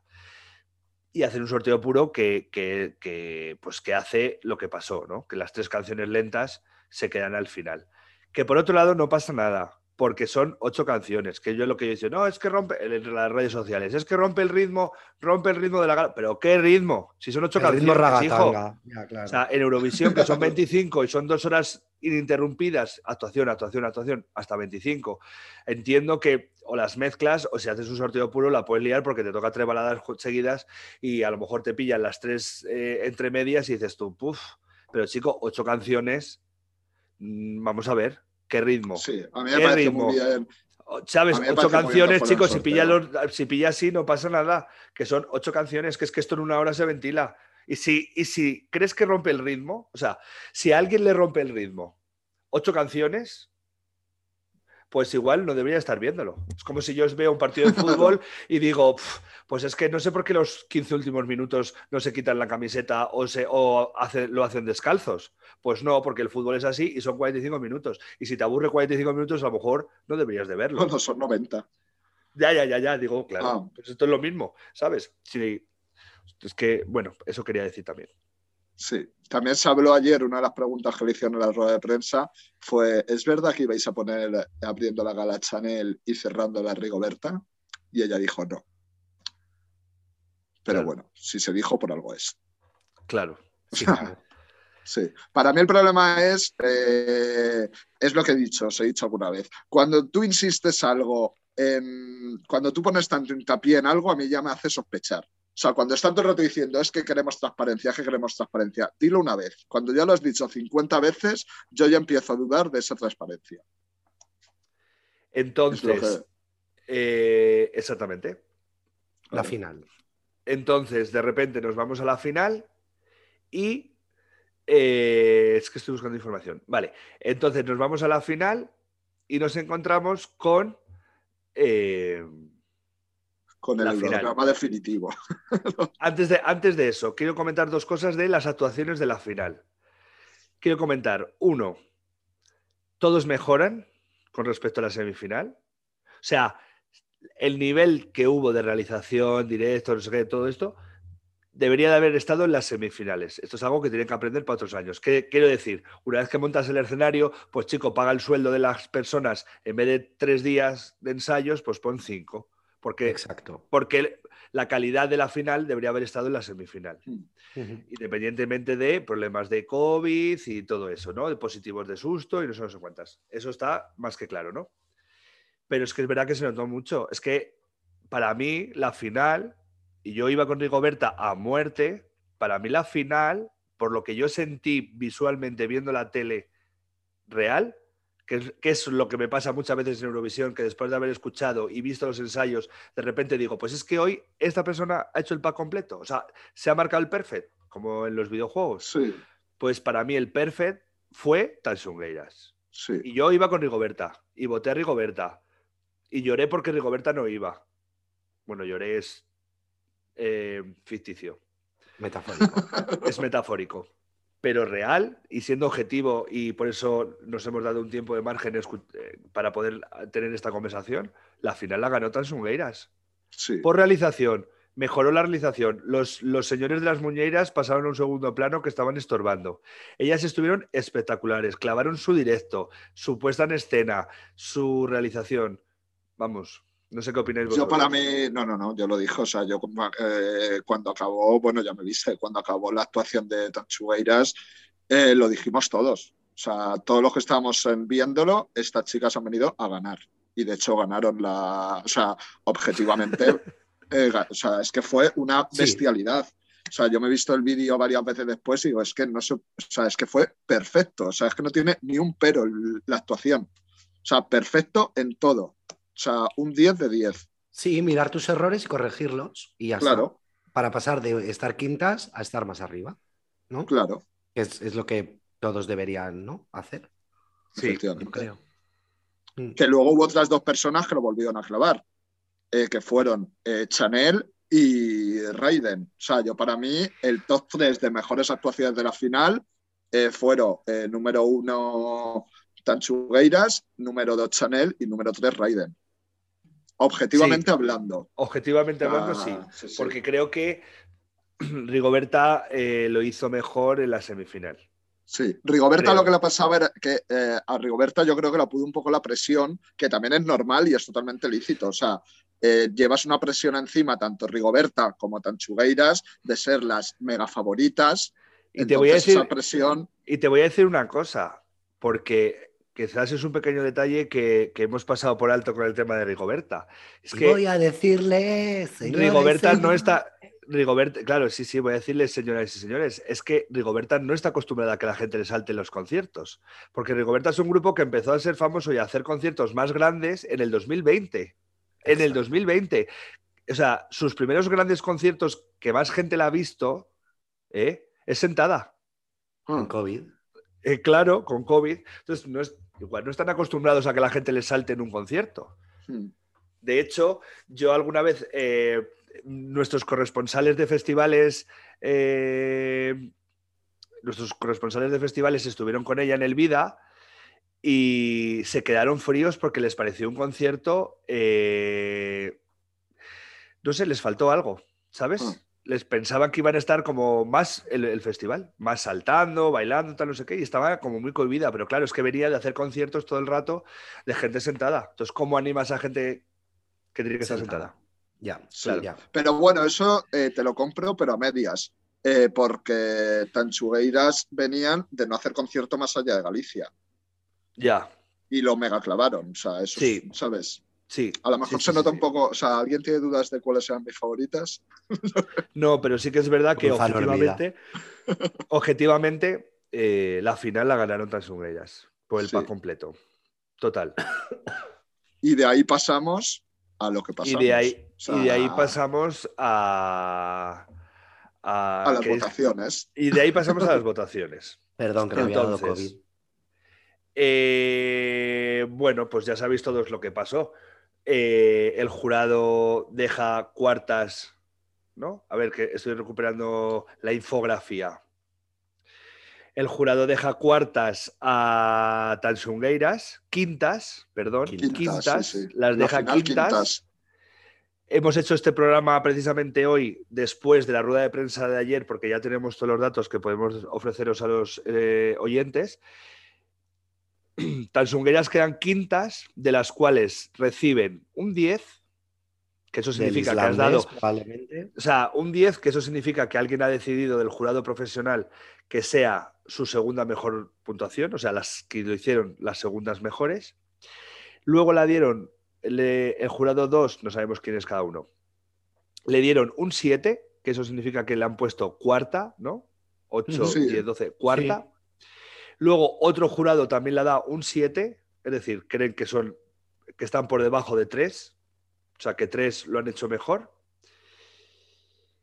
Y luego ya eh, la ponen un 4, o sea, de 8 son las que la han hecho las penúltimas, o sea, el, el peor directo, porque claro, el 2 es para Gonzalo Hermida, que ha sido un videoclip, que se entiende que el jurado en su mayoría le da un 2 a Gonzalo, porque claro, al no defenderla en directo, pues bien que llegues a la final y tal. Pero es que hay un jurado que dice que de las mm, siete que han cantado en directo, son las que peor lo han hecho. Es más, Es que hay un jurado, hay un jurado El quinto, lo- el quinto, quinto, miembro, el quinto miembro que tiene los cojones o los el ovarios, chocho. No, no, el los chocho ovarios. o, los ova- o los cojones, como el caballo el espartero, que le da un 2. O sea, lo hizo mejor Gonzalo con el videoclip, que les da un 2. Pero es que encima, qué casualidad que las personas... Hay un jurado que le da un 7, no le da el 12 a Chanel, se lo da a Secreto del Agua, a Blanca Paloma. me parece muy objetivo. Hay un jurado que le da un 10 y el 12 se lo da a Rigoberta Bandini. Pero el jurado que le da un 4 le da un 12 a Chanel. Y el jurado que le da un 2 también le da un 12 a Chanel. Casualidades. Casualidad, O sea, no creo. Voy a totalmente, este, este programa, lo vamos a decir en serio, estamos en contra de las amenazas de muerte que ha Hombre. recibido el jurado y sí, sí, Chanel. sí. Porque vamos a ver, o sea, ahí no estamos. O sea, A ver, todo tiene un límite, evidentemente. Todo O sea, hoy ha salido Miriam, que es Miriam es la supuesta, la supuesta amiga de Chanel. Sí. Hoy ha Bueno, salido su Miriam jefa, ha sido su jefa durante Ha sido mucho su jefa, tiempo. claro. Pues hoy ha salido en el programa de Risto Mejide, eh, que ha hablado por primera vez en directo, eh, Todo es Mentira, eh, denunciando que sus hijos han recibido amenazas de muerte. O sea, Claro. todo tiene un límite y el límite se ha sobrepasado de una manera eh, abismal. Primero por parte de Chanel, que Chanel, la pobre, nos guste más o menos, no tiene culpa de nada. O sea, ella la han elegido, pues ya está. Pero luego, por mucho que no nos parezca bien la decisión del jurado, que no nos la parece, o sea, de ahí a pasar Claro. a amenazar, a insultar y a acosar, esa- eso lo denunciamos totalmente, obviamente. O sea, Claro. que lo Pero- hicieron mal, lo hicieron muy, muy mal. Pero Claro. hay límites que no se Hay, pueden hay varios pasar. fallos en el sistema de, jura- de votación que los, vamos a, que los vamos a hablar. Uno de ellos, o sea, una de las cosas que hay que decir es que el sistema ya era defectuoso antes de empezar. O sea, sabíamos que el jurado tenía demasiado peso, demasiado peso, y que además el televoto no lo iba a poder compensar, porque el televoto no se hizo el decalaje, el famoso decalaje, para que la gente lo entienda y lo voy a, y lo voy a explicar. Eh, el televoto, el 70% de los votos fueron para Tansungueiras. La segunda posición más votada fue con un 20%, con un 18%, Rigoberta. Y la tercera más votada fue Chanel, con, tan solo un 4% de los votos. ¿Vale? Al quedar tercera, por decalaje, si tú dices que el televoto va a dar 12, 10 y 8 puntos, da igual que tengas un 4 como Chanel que un 18 como Ay Mama. Porque tienes o 8 puntos o 10. Solo hay dos puntos de diferencia. Es más, eh, Tansungueiras tiene un 70%, es decir, tiene 3, a ver, 20, 40, 60, tiene cuatro veces más votos que Rigoberta, o tres, más o menos tres veces o cuatro veces más votos que Rigoberta, pero sin embargo solo hay dos puntos de diferencia. Claro, eso ¿Vale? está fatal. Claro, eso hay que cambiarlo. De hecho, Eso en Eurovisión no nuestros... pasa. No, ¿por qué? Voy a utilizar, voy a, dar, ¿no? voy a citar fuentes para que no nos echen la peta. Eh, la cuenta arroba eurovisionario dice y explica, si estos votos en vez de ser por decalaje son por porcentaje real, el sábado Chanel del público se tenía que haber llevado 5 puntos. Hmm. Rigoberta se tenía que haber llevado 24 puntos. Pero es que Tansungueira se tenían que haber llevado 96 puntos. Hmm. Si lo hubieran hecho, si hubieran repartido todos los puntos que podía dar el televoto, ¿no? Y los hubieran repartido, en vez de por decalaje, por porcentaje. Entonces, claro, ya hay un defecto, O sea- ya hay un defecto. El jurado no podría haber hecho nada contra Terra si el porcentaje hubiera sido así, hubiera sido más representativo. Hmm. Es lo que pasa en Eurovisión, que mucha gente que lo ve por primera vez estos últimos años no entiende cuando de repente dicen Irlanda, 348 puntos, porque han hecho esta- este sistema. Pues lo han ¿Sabes? hecho bien. Claro, pero que también les costó hacerlo mal, que decir que esto también ha Sí, sido claro. muchos años, ¿no? Entonces da igual lo que hubiera hecho el público, o sea, el jurado, porque hubiera podido, eh, porque Tansungueras hubieran podido o hubieran podido ir. Bien, quería explicar esto. Jorge, perdona, eh, ¿querías decir algo del jurado? Que es que yo es que lo siento mucho. O sea, yo es que lo del 2 a Tanchugueiras no lo entiendo ni lo entenderé jamás. Y te digo Tanchugueiras como si hubiesen llamado eh, Rita, la canta ahora. Rita sí. la canta ahora. O sea, no, llamemos, no. no. la llamamos Chanchugueiras, la llamemos eh, propuesta que lo hizo perfecto. O sea, tú No, a una pero- propuesta que lo ha hecho perfecto le has dado un 2. Pero, sí, eres no, un le has jurado dado- profesional. Le has dado menos que a una persona que no ha actuado. Claro, Ya pues está. por eso eres, Ya o sea, nos habéis recalcado que es un jurado profesional No. un millón de veces. Si tú a una persona que ha hecho una propuesta perfecta, o sea, perfecta, no, y te haces llamar jurado profesional, no le puedes dar la nota más baja. O sea, por mucho que es que el jurado, cada uno vota lo que quiera, ya, pero te estás llamando jurado profesional. Que es lo Claro, que tú vas dicho ahí a votar Llámate objetivamente. Jurado, claro, llámate jurado popular o llámate jurado, pero Eso no es. digas, volvemos a lo mismo, jurado profesional y transparencia. Nos lo habéis recalcado tantas veces que Sobre ya todo porque- sospechamos. Sobre todo porque, evidentemente, yo sospecho en el jurado nacional, es decir, en las tres de abajo en vez de en el internacional, porque Hombre, de hecho hay algún. Cuando Tansongueira recibe el voto, el apoyo del público, hay un vídeo en el que el jurado está aplaudiendo y están aplaudiendo los dos extranjeros. Sí, las tres de abajo mirándose entre ellas. mirando entre ellas y Sí. sin aplaudir. ¿Qué Eso digo es. yo? Igual una persona que se dedica al coro de- radio televisión española sí que sabe cómo se tiene que cantar bien o mal. Pero a lo mejor una persona que está anclada en Beethoven tampoco es que entienda mucho de música moderna. Llámame loco, Claro. ¿sabes? Porque yo, cuando, o sea, si me dices que es un personal. No, es eh, inspectora Claro. del coro de radio televisión española. Pero vamos a Claro. ver, ¿cómo ahí- le explicas a una señora que está anclada en el siglo XVI y XVIII la, la importancia que tiene? Las, ¿Sabes lo que os quiero decir? Pero vamos a ver. Me hablan de tradición. No, es que hay que llevar algo moderno. Jurado, jurado, jurado profesional. Am, tenemos dos internacionales y de las tres nacionales tenemos una vocal coach que se dedica a la voz, una del coro de no sé qué que se dedica a Beethoven es que es- y la otra a bailar. Entiendo que la de bailar le dé el 12 a Mira, Slow Mo y Mira, la, y el- la más baja las te voy, a, te voy a analizar. pero te voy a una persona te- que se dedica a cantar, que- Mira. o sea, Beethoven no puede votar el 12 a Slow Mo. Es que no aquí, le- hay, aquí hay dos jurados, aquí hay dos jurados que, eh, que eh, claramente hay, hay, hay cosas raras. Te voy a decir, nosotros hemos quedado de acuerdo en que el festival lo ganó Tasungueiras, Rigoberta, Raiden y, eh, Y Chanel. y Chanel. Chanel. Eso es- en principio estamos de acuerdo, objetivamente. Vale. Sí. El jurado que le da el 12 a Rigoberta, le da el 10 a Terra, le da el 8 a Raiden y le da el 7 a es. Chanel. Eso es. ¿Vale? Claro. Pues Coherencia. eso es un voto coherente, claro. Vale. Eso es. Sí. El voto, y, es, y así es que no me voy a repetir, pero así hasta dos veces más. ¿Vale? No, Pero así de repente- dos veces. Así dos veces, pero es que mira. El Dos que veces da- que son el- los el- dos internacionales. Espera, espera, pero es Claro. que luego el jurado, el jurado que le da el 4 a Terra, es decir, que dice que Tansungueras es la, la que peor lo ha hecho en directo, de las 7, Ah, bueno, esto es un cuadro. eh, su 8 es para Rigoberta. No, No, este no es el- Su No, ocho perdón. Su 8 es es para para, Blanca Blanca, Paloma. Paloma. sabiendo que no tenía posibilidades de ganar. Su su 10 10 es para Echo, Eco. para Sí. Shane. Sí, nunca Claro. fuimos mejores.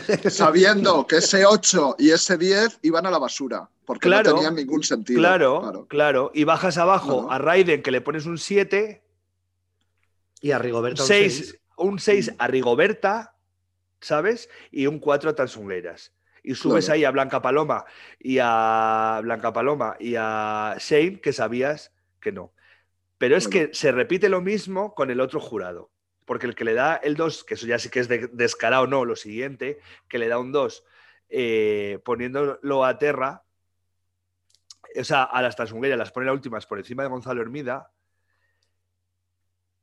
El 8, el 8, para el 8 es para Blanca Paloma. Otro el- punto- otra puntuación tirada. Y, el el 7 7 para Eco. para Echo. Claro. y entonces tira al suelo a Raiden, que también era uno de los favoritos, porque le da un 6. Mm. ¿Sabes? Que sí, que sí. Es un despropósito. Es y volvemos a decir que ayer en la rueda de prensa eh, insistieron mucho en que no había tongo. Si nosotros no hemos dicho que hay tongo, si no ha habido un tongo. Eh, las cosas se han hecho como se tenían que hacer. Lo que pasa es que han votado y han estudiado de tal manera eh, para que ganara quien ellos querían. Si tongo no ha habido. O sea, que se ha hecho las cosas como está establecido, como las bases marcan. Pero han votado... eh, han dado su voto, esto es lo que... Como No lo que han sido Gran Hermano, cuando- profesionales. claro, cuando, como cuando hacen un pacto en Gran Hermano de vamos a dar nuestros votos a este para que nominemos a este, pues han hecho lo mismo, ¿no? Han sido profesionales y han decidido que ganara Chanel. Porque, ¿Por qué el jurado tiene que saber lo que ha apoyado el televoto? Es un error. Sí. Es un error que en las semifinales se supiera. Esos datos. Ah, Tendría que estar bajo notario, en secreto. Tendría que estar bajo notario. no- secreto bajo notario hasta la final y ni siquiera el jurado que lo sepa. Pero claro, el jurado ya sabe, ya tiene un, ya tiene, ya no puede ser 100% objetivo y ya tiene un, eh, ¿cómo se dice la, la palabra? Un, eh, Aliciente. ya tienen, no, ya tienen. no, eh, una eh, ya tienen un- pistas una de saber lo que disgregación. quiere el- no, claro. disgregación no. Ya tiene, eh, Bueno, whatever, bueno, lo que sea. Bueno, whatever. Ya tiene eh, un sesgo, ya tiene un sesgo de lo que opina el público Claro, y lucha contra él, eso está claro. claro. Eso es. Yo no estoy hablando sí. ni que haya una compañía de discográfica que les haya untado, o sea, no hablo de eso. No hablo, no hablo de sí. eso. Porque no, porque no lo. Porque, bueno, pues eso ya sabes que en todos los sitios pasan muchas cosas que se saben y otras que no. Pero lo que sí queda a la vista y que está claro es que eh, ellos no deberían de, de haberlo sabido. Claro. El jurado llegó a la final eh, sabiendo quiénes eran los favoritos del público. O sea, Claro, entonces ellos ya sabían qué puntos tenían que dar a cada uno para que ganara las que ellas, los que ellas querían antes de ver actuaciones Más, y de todo. más que O sea, darle, más que darle los puntos, más que darle los puntos a la ¿Cómo que tenían que, ganaran, cómo tenían que dar el punto al resto? Sí, cómo tenían que puntuar al resto para que eh, Chanel quedara eh, ganadora. Claro, pero es que uno de los, eh, y esto es de pollas viejas, pero uno de los fantasmas de la preselección de Manel Navarro precisamente fue porque la segunda más favorita, que era Mirela, Xavi Martínez la puso última, con su par de cojones. O sea, esto es- está calcado. Por- ¿Por qué? Porque temía que el público la llevara a Eurovisión en vez de a Manel Navarro, que era el que, el que él quería. ¿Y por qué era el que él quería? porque era su amigo. Entonces volvemos a lo mismo. Es que eh, ningún miembro de un jurado profesional tiene que tener ningún vínculo eh, con los concursantes. Es que eso es de primero de concurso. O sea, vamos a ver, es. que ayer, que ayer la señora esta decía que era inevitable. No, ¿cómo que es inevitable? Pues O sea, es que tú si es inevitable, tú no estás de jurado. Ya está. Claro, tú sabes Tú- que. Tú cuando te llaman, en vez de, en vez de porque les, les preguntaron ayer si habían cobrado, el jurado se había cobrado. Y María Izaguirre dijo que no, que habían ido gratis. Pero A es que mí me parece no muy bien. Gratis es nada. una semana gratis en Benidorm. Claro. Con hotel gratis, AVE gratis y todo gratis. Claro, claro. No han cobrado un sueldo, pero unas dietas sí, evidentemente, Mm. ¿no? No se han pagado cada uno su billete. Lógicamente también lo entiendo, ¿eh? que no lo critico. Pero claro, una semana en Benidorm, pues muy bien. Sí, no, me- no he cobrado, pero... pero Una semana te- en pero Benidorm, a ti que si te llaman, sabido- a ti si te llaman Miriam Benedict, tienes que decir, mira, yo he trabajado con Chanel y ahí hay un sesgo. No Claro. puedo ser objetiva. Eso es. No, no puedo ser, o sea, pero no pasa nada. Y Yo tú- tampoco y lo la- y sería, la- ¿eh? Y la de televisión española puede decir, mira, yo no puedo porque Blanca Paloma ha estado cantando en el coro de la televisión española muchos años. No lo sé, ¿eh? me lo estoy inventando. O sea, Ya. no sé si ha sido así. ¿Sabes lo que tengo que decir? Y la otra, pues puede decir, pues mira, es que yo eh, soy He actriz tenido una relación con Raiden. Claro, pues es que yo, eh, los policlinics de, de- de no sé qué festival con Raiden, pues no, no puedo. No, Eso pero es. claro, pero sí que nos gusta estar. No, ¿sabes? Hay que ser, hay que ser coherentes. Y luego Hay yo creo que nos tienen gente. que tener. Es que hay eh, mogollón de gente. ¿Por qué tienes que llevar a gente conocida? Vi- Visto lo visto, ¿para qué quieres un jurado que conozca a la gente? Sí. ¿Para qué? Y luego, otra cosa que quiero decir, que se ha sabido que el jurado estuvo conviviendo en el hotel con los concursantes. O sea, no, al jurado le tienes a... Porque eso también puede condicionar tu voto totalmente. De repente, Ah, tú conoces no a unas chicas que bien me caen, pues las voy a votar. No he leído, ¿O no? no? he leído, sí, o, la- o tienes mi casa de Galicia para lo que necesites. Claro. O sea, eso se dijo ayer y, no la, caso, ¿eh? y la, la directora del festival o lo que sea esa señora lo No, confirmó. lo que les preguntaron ayer es, lo que les preguntaron ayer es si entre ellos el jurado se había puesto de acuerdo. Habían decidido eh, en- juntos que iba a votar cada uno, ¿no? O algo así, ¿no? Sí, y eso entonces- fue otra pregunta, pero Y una de las preguntas claro, y fue entonces María que si es Izaguirre verdad dijo que, el- no, que cada uno había decidido su voto individualmente, que eso es Sí. verdad.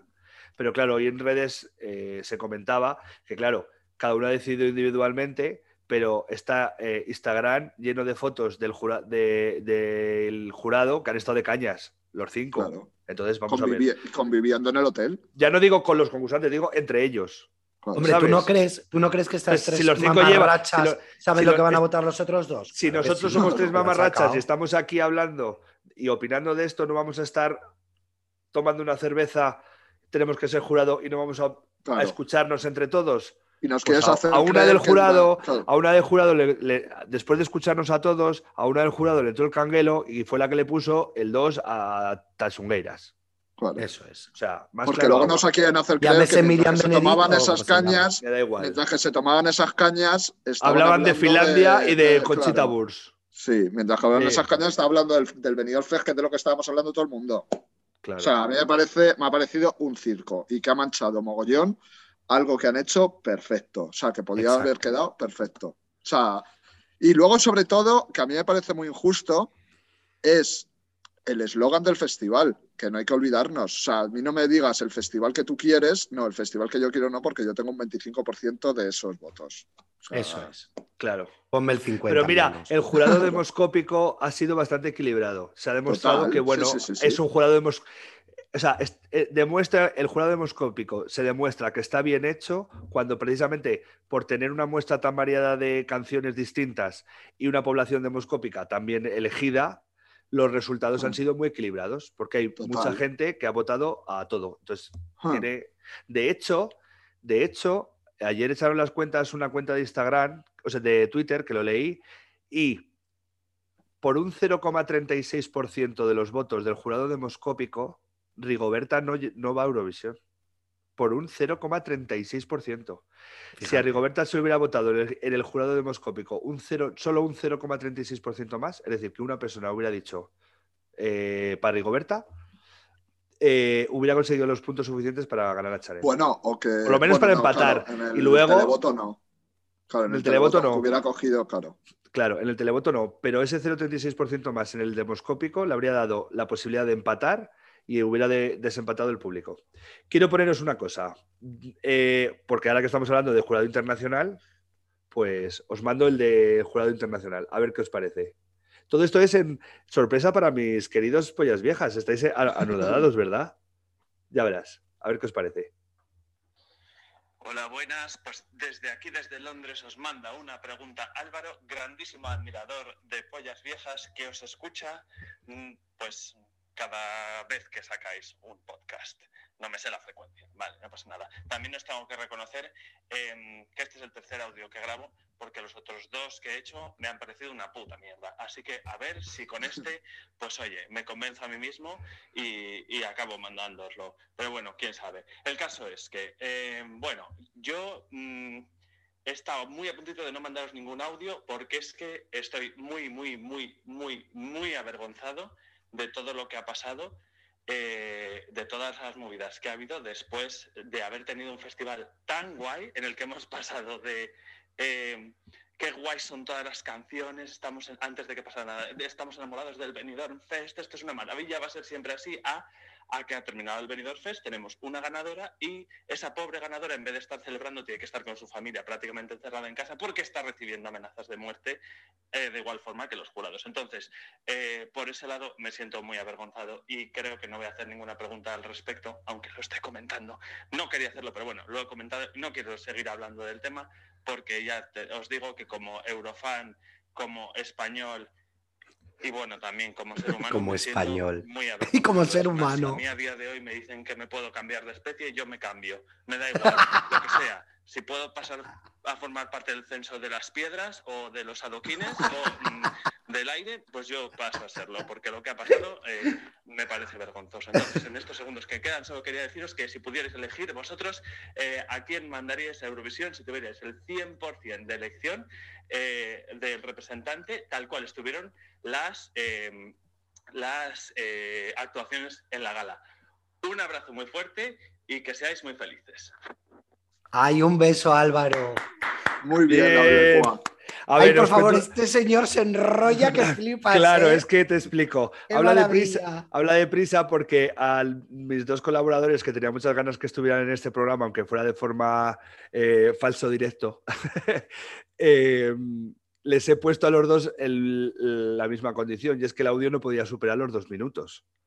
Por eso estaba agobiado porque se iban a cumplir los dos minutos y no había dicho todo lo que quería decir. Por eso hablaba tan deprisa. Pero es que, claro, si no, eh, hacen ellos solos un podcast.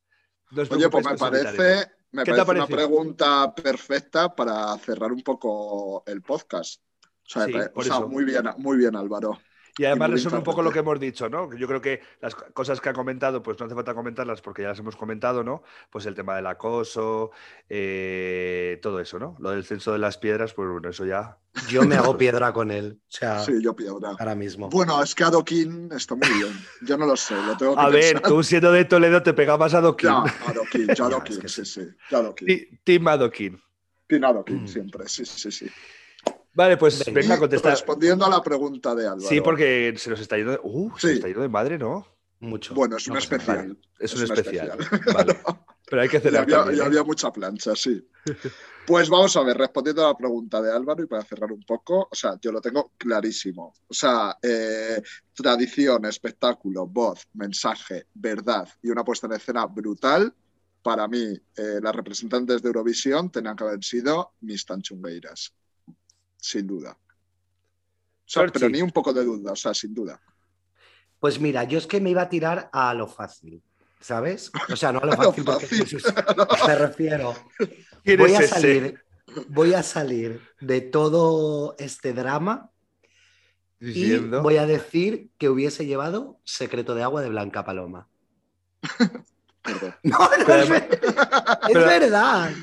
No te creemos. que la detenga. Pero en Me realidad sí, porque quería haber visto, solo por ver a Blanca Paloma con un vestido que la cola en vez de 14 metros tuviera 38. Claro, o sea, tú imagínate qué cacho de cola tendría que llevar en Te Eurovisión. conozco desde hace muchos años como Eurofan y como amigo y, te, y, y creo que no, que no estás mintiendo. Es que no estoy mintiendo. Estoy obsesionado con esa canción Sí, y con esa peor es que chica no y con esa puesta en escena.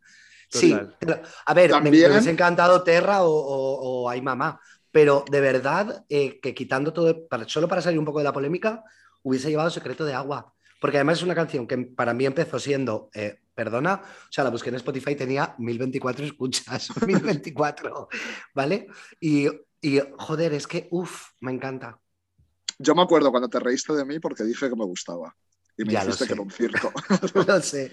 Luego, otra cosa que decir a tu respuesta, que Carrete lo dijo y tiene toda la razón, es que ojito cómo hubiera llegado Secreto de Agua a la final. O sea, era muy difícil.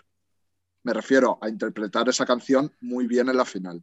Claro, claro, es difícil, pero yo creo que hubiese Sí. sido muy bien, ¿eh? Porque es un, es un.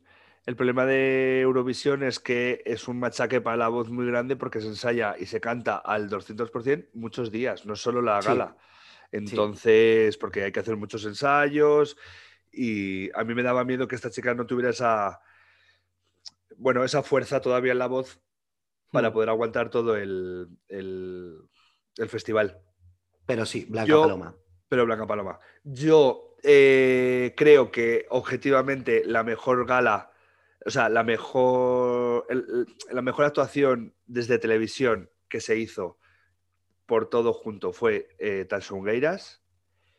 Pero como yo no soy un jurado o profesional y no tengo que pensar objetivamente, yo hubiera llevado a Rigoberta Bandini Sí, por todo, Correcto. porque, porque tú como Eurofan, que llevamos muchos años en preselecciones, eh, sabes cuando una canción traspasa esa delgada línea que pasa de ser una canción a un himno.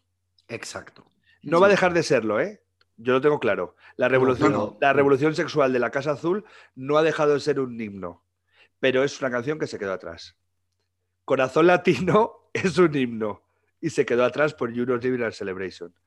Y lo malo marcó una temporada y marcó un estilo de hacer música trapera o reggaetonera feminista. Quiero decir, las preselecciones de Eurovisión en España siempre nos dejan grandes himnos que se quedan en casa. total. Esto es así. Sí, Entonces, Rigoberta era la Casa Azul. Y pensaba que este año íbamos a poder romper eso, que es que un himno no se quedara en casa. Bueno, Te has olvidado Si de nos- nuestro gran himno que fue el de Davinia. Y fue Ramón.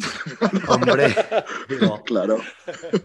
así nos no, pasa siempre que en el, así nos pasa siempre que en el Hogar Second Chance, que es un concurso que, que organiza OGAE, que es la Asociación de Eurovisivos de toda Europa, Claro. por países, Siempre ganamos. siempre ganamos, porque siempre llevamos la que ha quedado segunda y siempre ganamos. Es increíble. Claro. Se me ha olvidado decir en una vida de Coral Segovia, que si no. Uy, por favor. De verdad, UG, stop. Claro, stop divas. Eh, Bueno. Es que UG, UG, si no se hubiera dedicado a lo que se dedica, hubiera sido. Una eh, diva. No, Sí. bueno, me iba a decir mecánico de ventiladores. Para trabajar cerca de las divas. Totalmente. Bueno, muchas gracias, UG. Muchas gracias, Álvaro, desde UK, por, eh, por hacernos llegar vuestras opiniones. Igual lo ponemos más en práctica esto, lo de las opiniones. Ya lo veremos. Eh, bueno, ¿sabéis que a gusto más relajados o no? Bueno, más relajado. A gusto sí, más relajado no. De Ya hecho, estoy veremos. enfadadísimo. Otra, o sea, se me había pasado un poco y ahora vuelvo a estar enfadadísimo otra vez. Pero No más lo que es relajado sí. aguantar a este señor 24-7. ¿eh? Total. La Sí, Silvi casi me porque, echa sí, sí lo saben porque pues- leen el Instagram. Sí, Ah, Chorchi, la Silvi casi me echa de su casa, cosa Ya, que no, solo bueno, se me dice. Silvia, nuestra productora. Total, claro, es que Sí, Encima nos sentamos juntos. entró por la puerta y dijo, ¿qué es eso de que no votas a Rigoberta? Marcando las distancias. Pero bueno, Ay. que bueno, pues yo creo que sí. Dicho esto, hemos de decir que a tope con Chanel, A tope. a tope con Sí, sí, Chanel, sí. y que creo que va a hacer una posición muy digna, y que hay mucha gente que dice, eh, esto es más de lo mismo. Bueno, eh, no todas las divas de ventilador tienen la capacidad de hacer lo que hace Chanel, he de decir, ¿eh? O sea que se puede comer. eh, el año pasado, por ejemplo, pensábamos que el diablo lo podía hacer, o solo lo pensaba yo, y al final se pinchó. ¿Sabes? No, no es justo que se la compare con el Eleni Fureira, porque puede hacerlo de otra forma mejor. Ahí lo dejo. Así que a tope con Chanel. Ya lo dijo María Isabel, Chanel número 4, o sea, estaba claro desde el primer momento, Que es más barato. que es más barato. No quiero acabar enfadado, venga. Así Venga. que retomaremos la programación habitual. eh, o sea, esto no va a salir y a la semana siguiente vamos a hacer otro, no. Cada 15 No. días va a seguir así. Esto va a salir y dentro de 15 días saldrá otro. Correcto. Pero eh, retomaremos los temas que tenemos muchos y muy guays. Se vienen cositas que dicen los modernos. Eso y postureo, que dice Azúcar Moreno. Claro. Y bueno, Chorchi, ¿te has quedado tú más tranquilo o no? Yo sí, yo ahora me voy a hacer la cena con mi boom boom y Te ti. claro, te vas a hacer la cena como de otra forma, ¿verdad? Eso bueno, es. no hemos hablado de. Bueno, es que, claro, es que se nos juntan los temas. No, venga. Es que no hemos hablado que el. No ha superado el 35% de, la- de las palabras en inglés porque han contabilizado palabras en español por un lado, palabras en inglés por otros y onomatopeyas por otro lado. Onomatopeyas. Y los Onomatopeyas. no son ni español ni en inglés. Entonces hay un 10% de onomatopeyas, entonces eso no cuenta como para eh, palabras en inglés y que por eso valía la canción. Pero a tope con Chanel y con Leroy. y con Sí, vamos a parar, y vamos a parar porque si no, el a tope con Chanel se nos está cayendo un poco. Sí, correcto. A tope con Chanel. Han salido cuatro, quedan 30 y... 34, a ver, han salido cuatro, son 42, quedan 38 canciones para saber si hemos elegido bien o no. Os los contaremos en próximas entregas y voy a despedir a estos dos y, y cortamos. Así que, eh, Chorchi, gracias por todo, muchas gracias, chao. Muchas gracias, hasta luego. Un beso. Vale. Gracias. Jesús, ¡Viva Galicia! viva Ay, la, la, la, Galicia. la. Si es que ya lo decías tú, como, como, como, Como Urense, no claro. como no. Urenseteño, como Urenseteño, de viva, adopción, Gali- viva Galicia. viva Galicia. Chao. Chao. Y este que os habla y os escucha y os lee y os recuerda siempre, pues lo de siempre, que este podcast, eh, todas las opiniones son personales y la mitad mentira. Chao.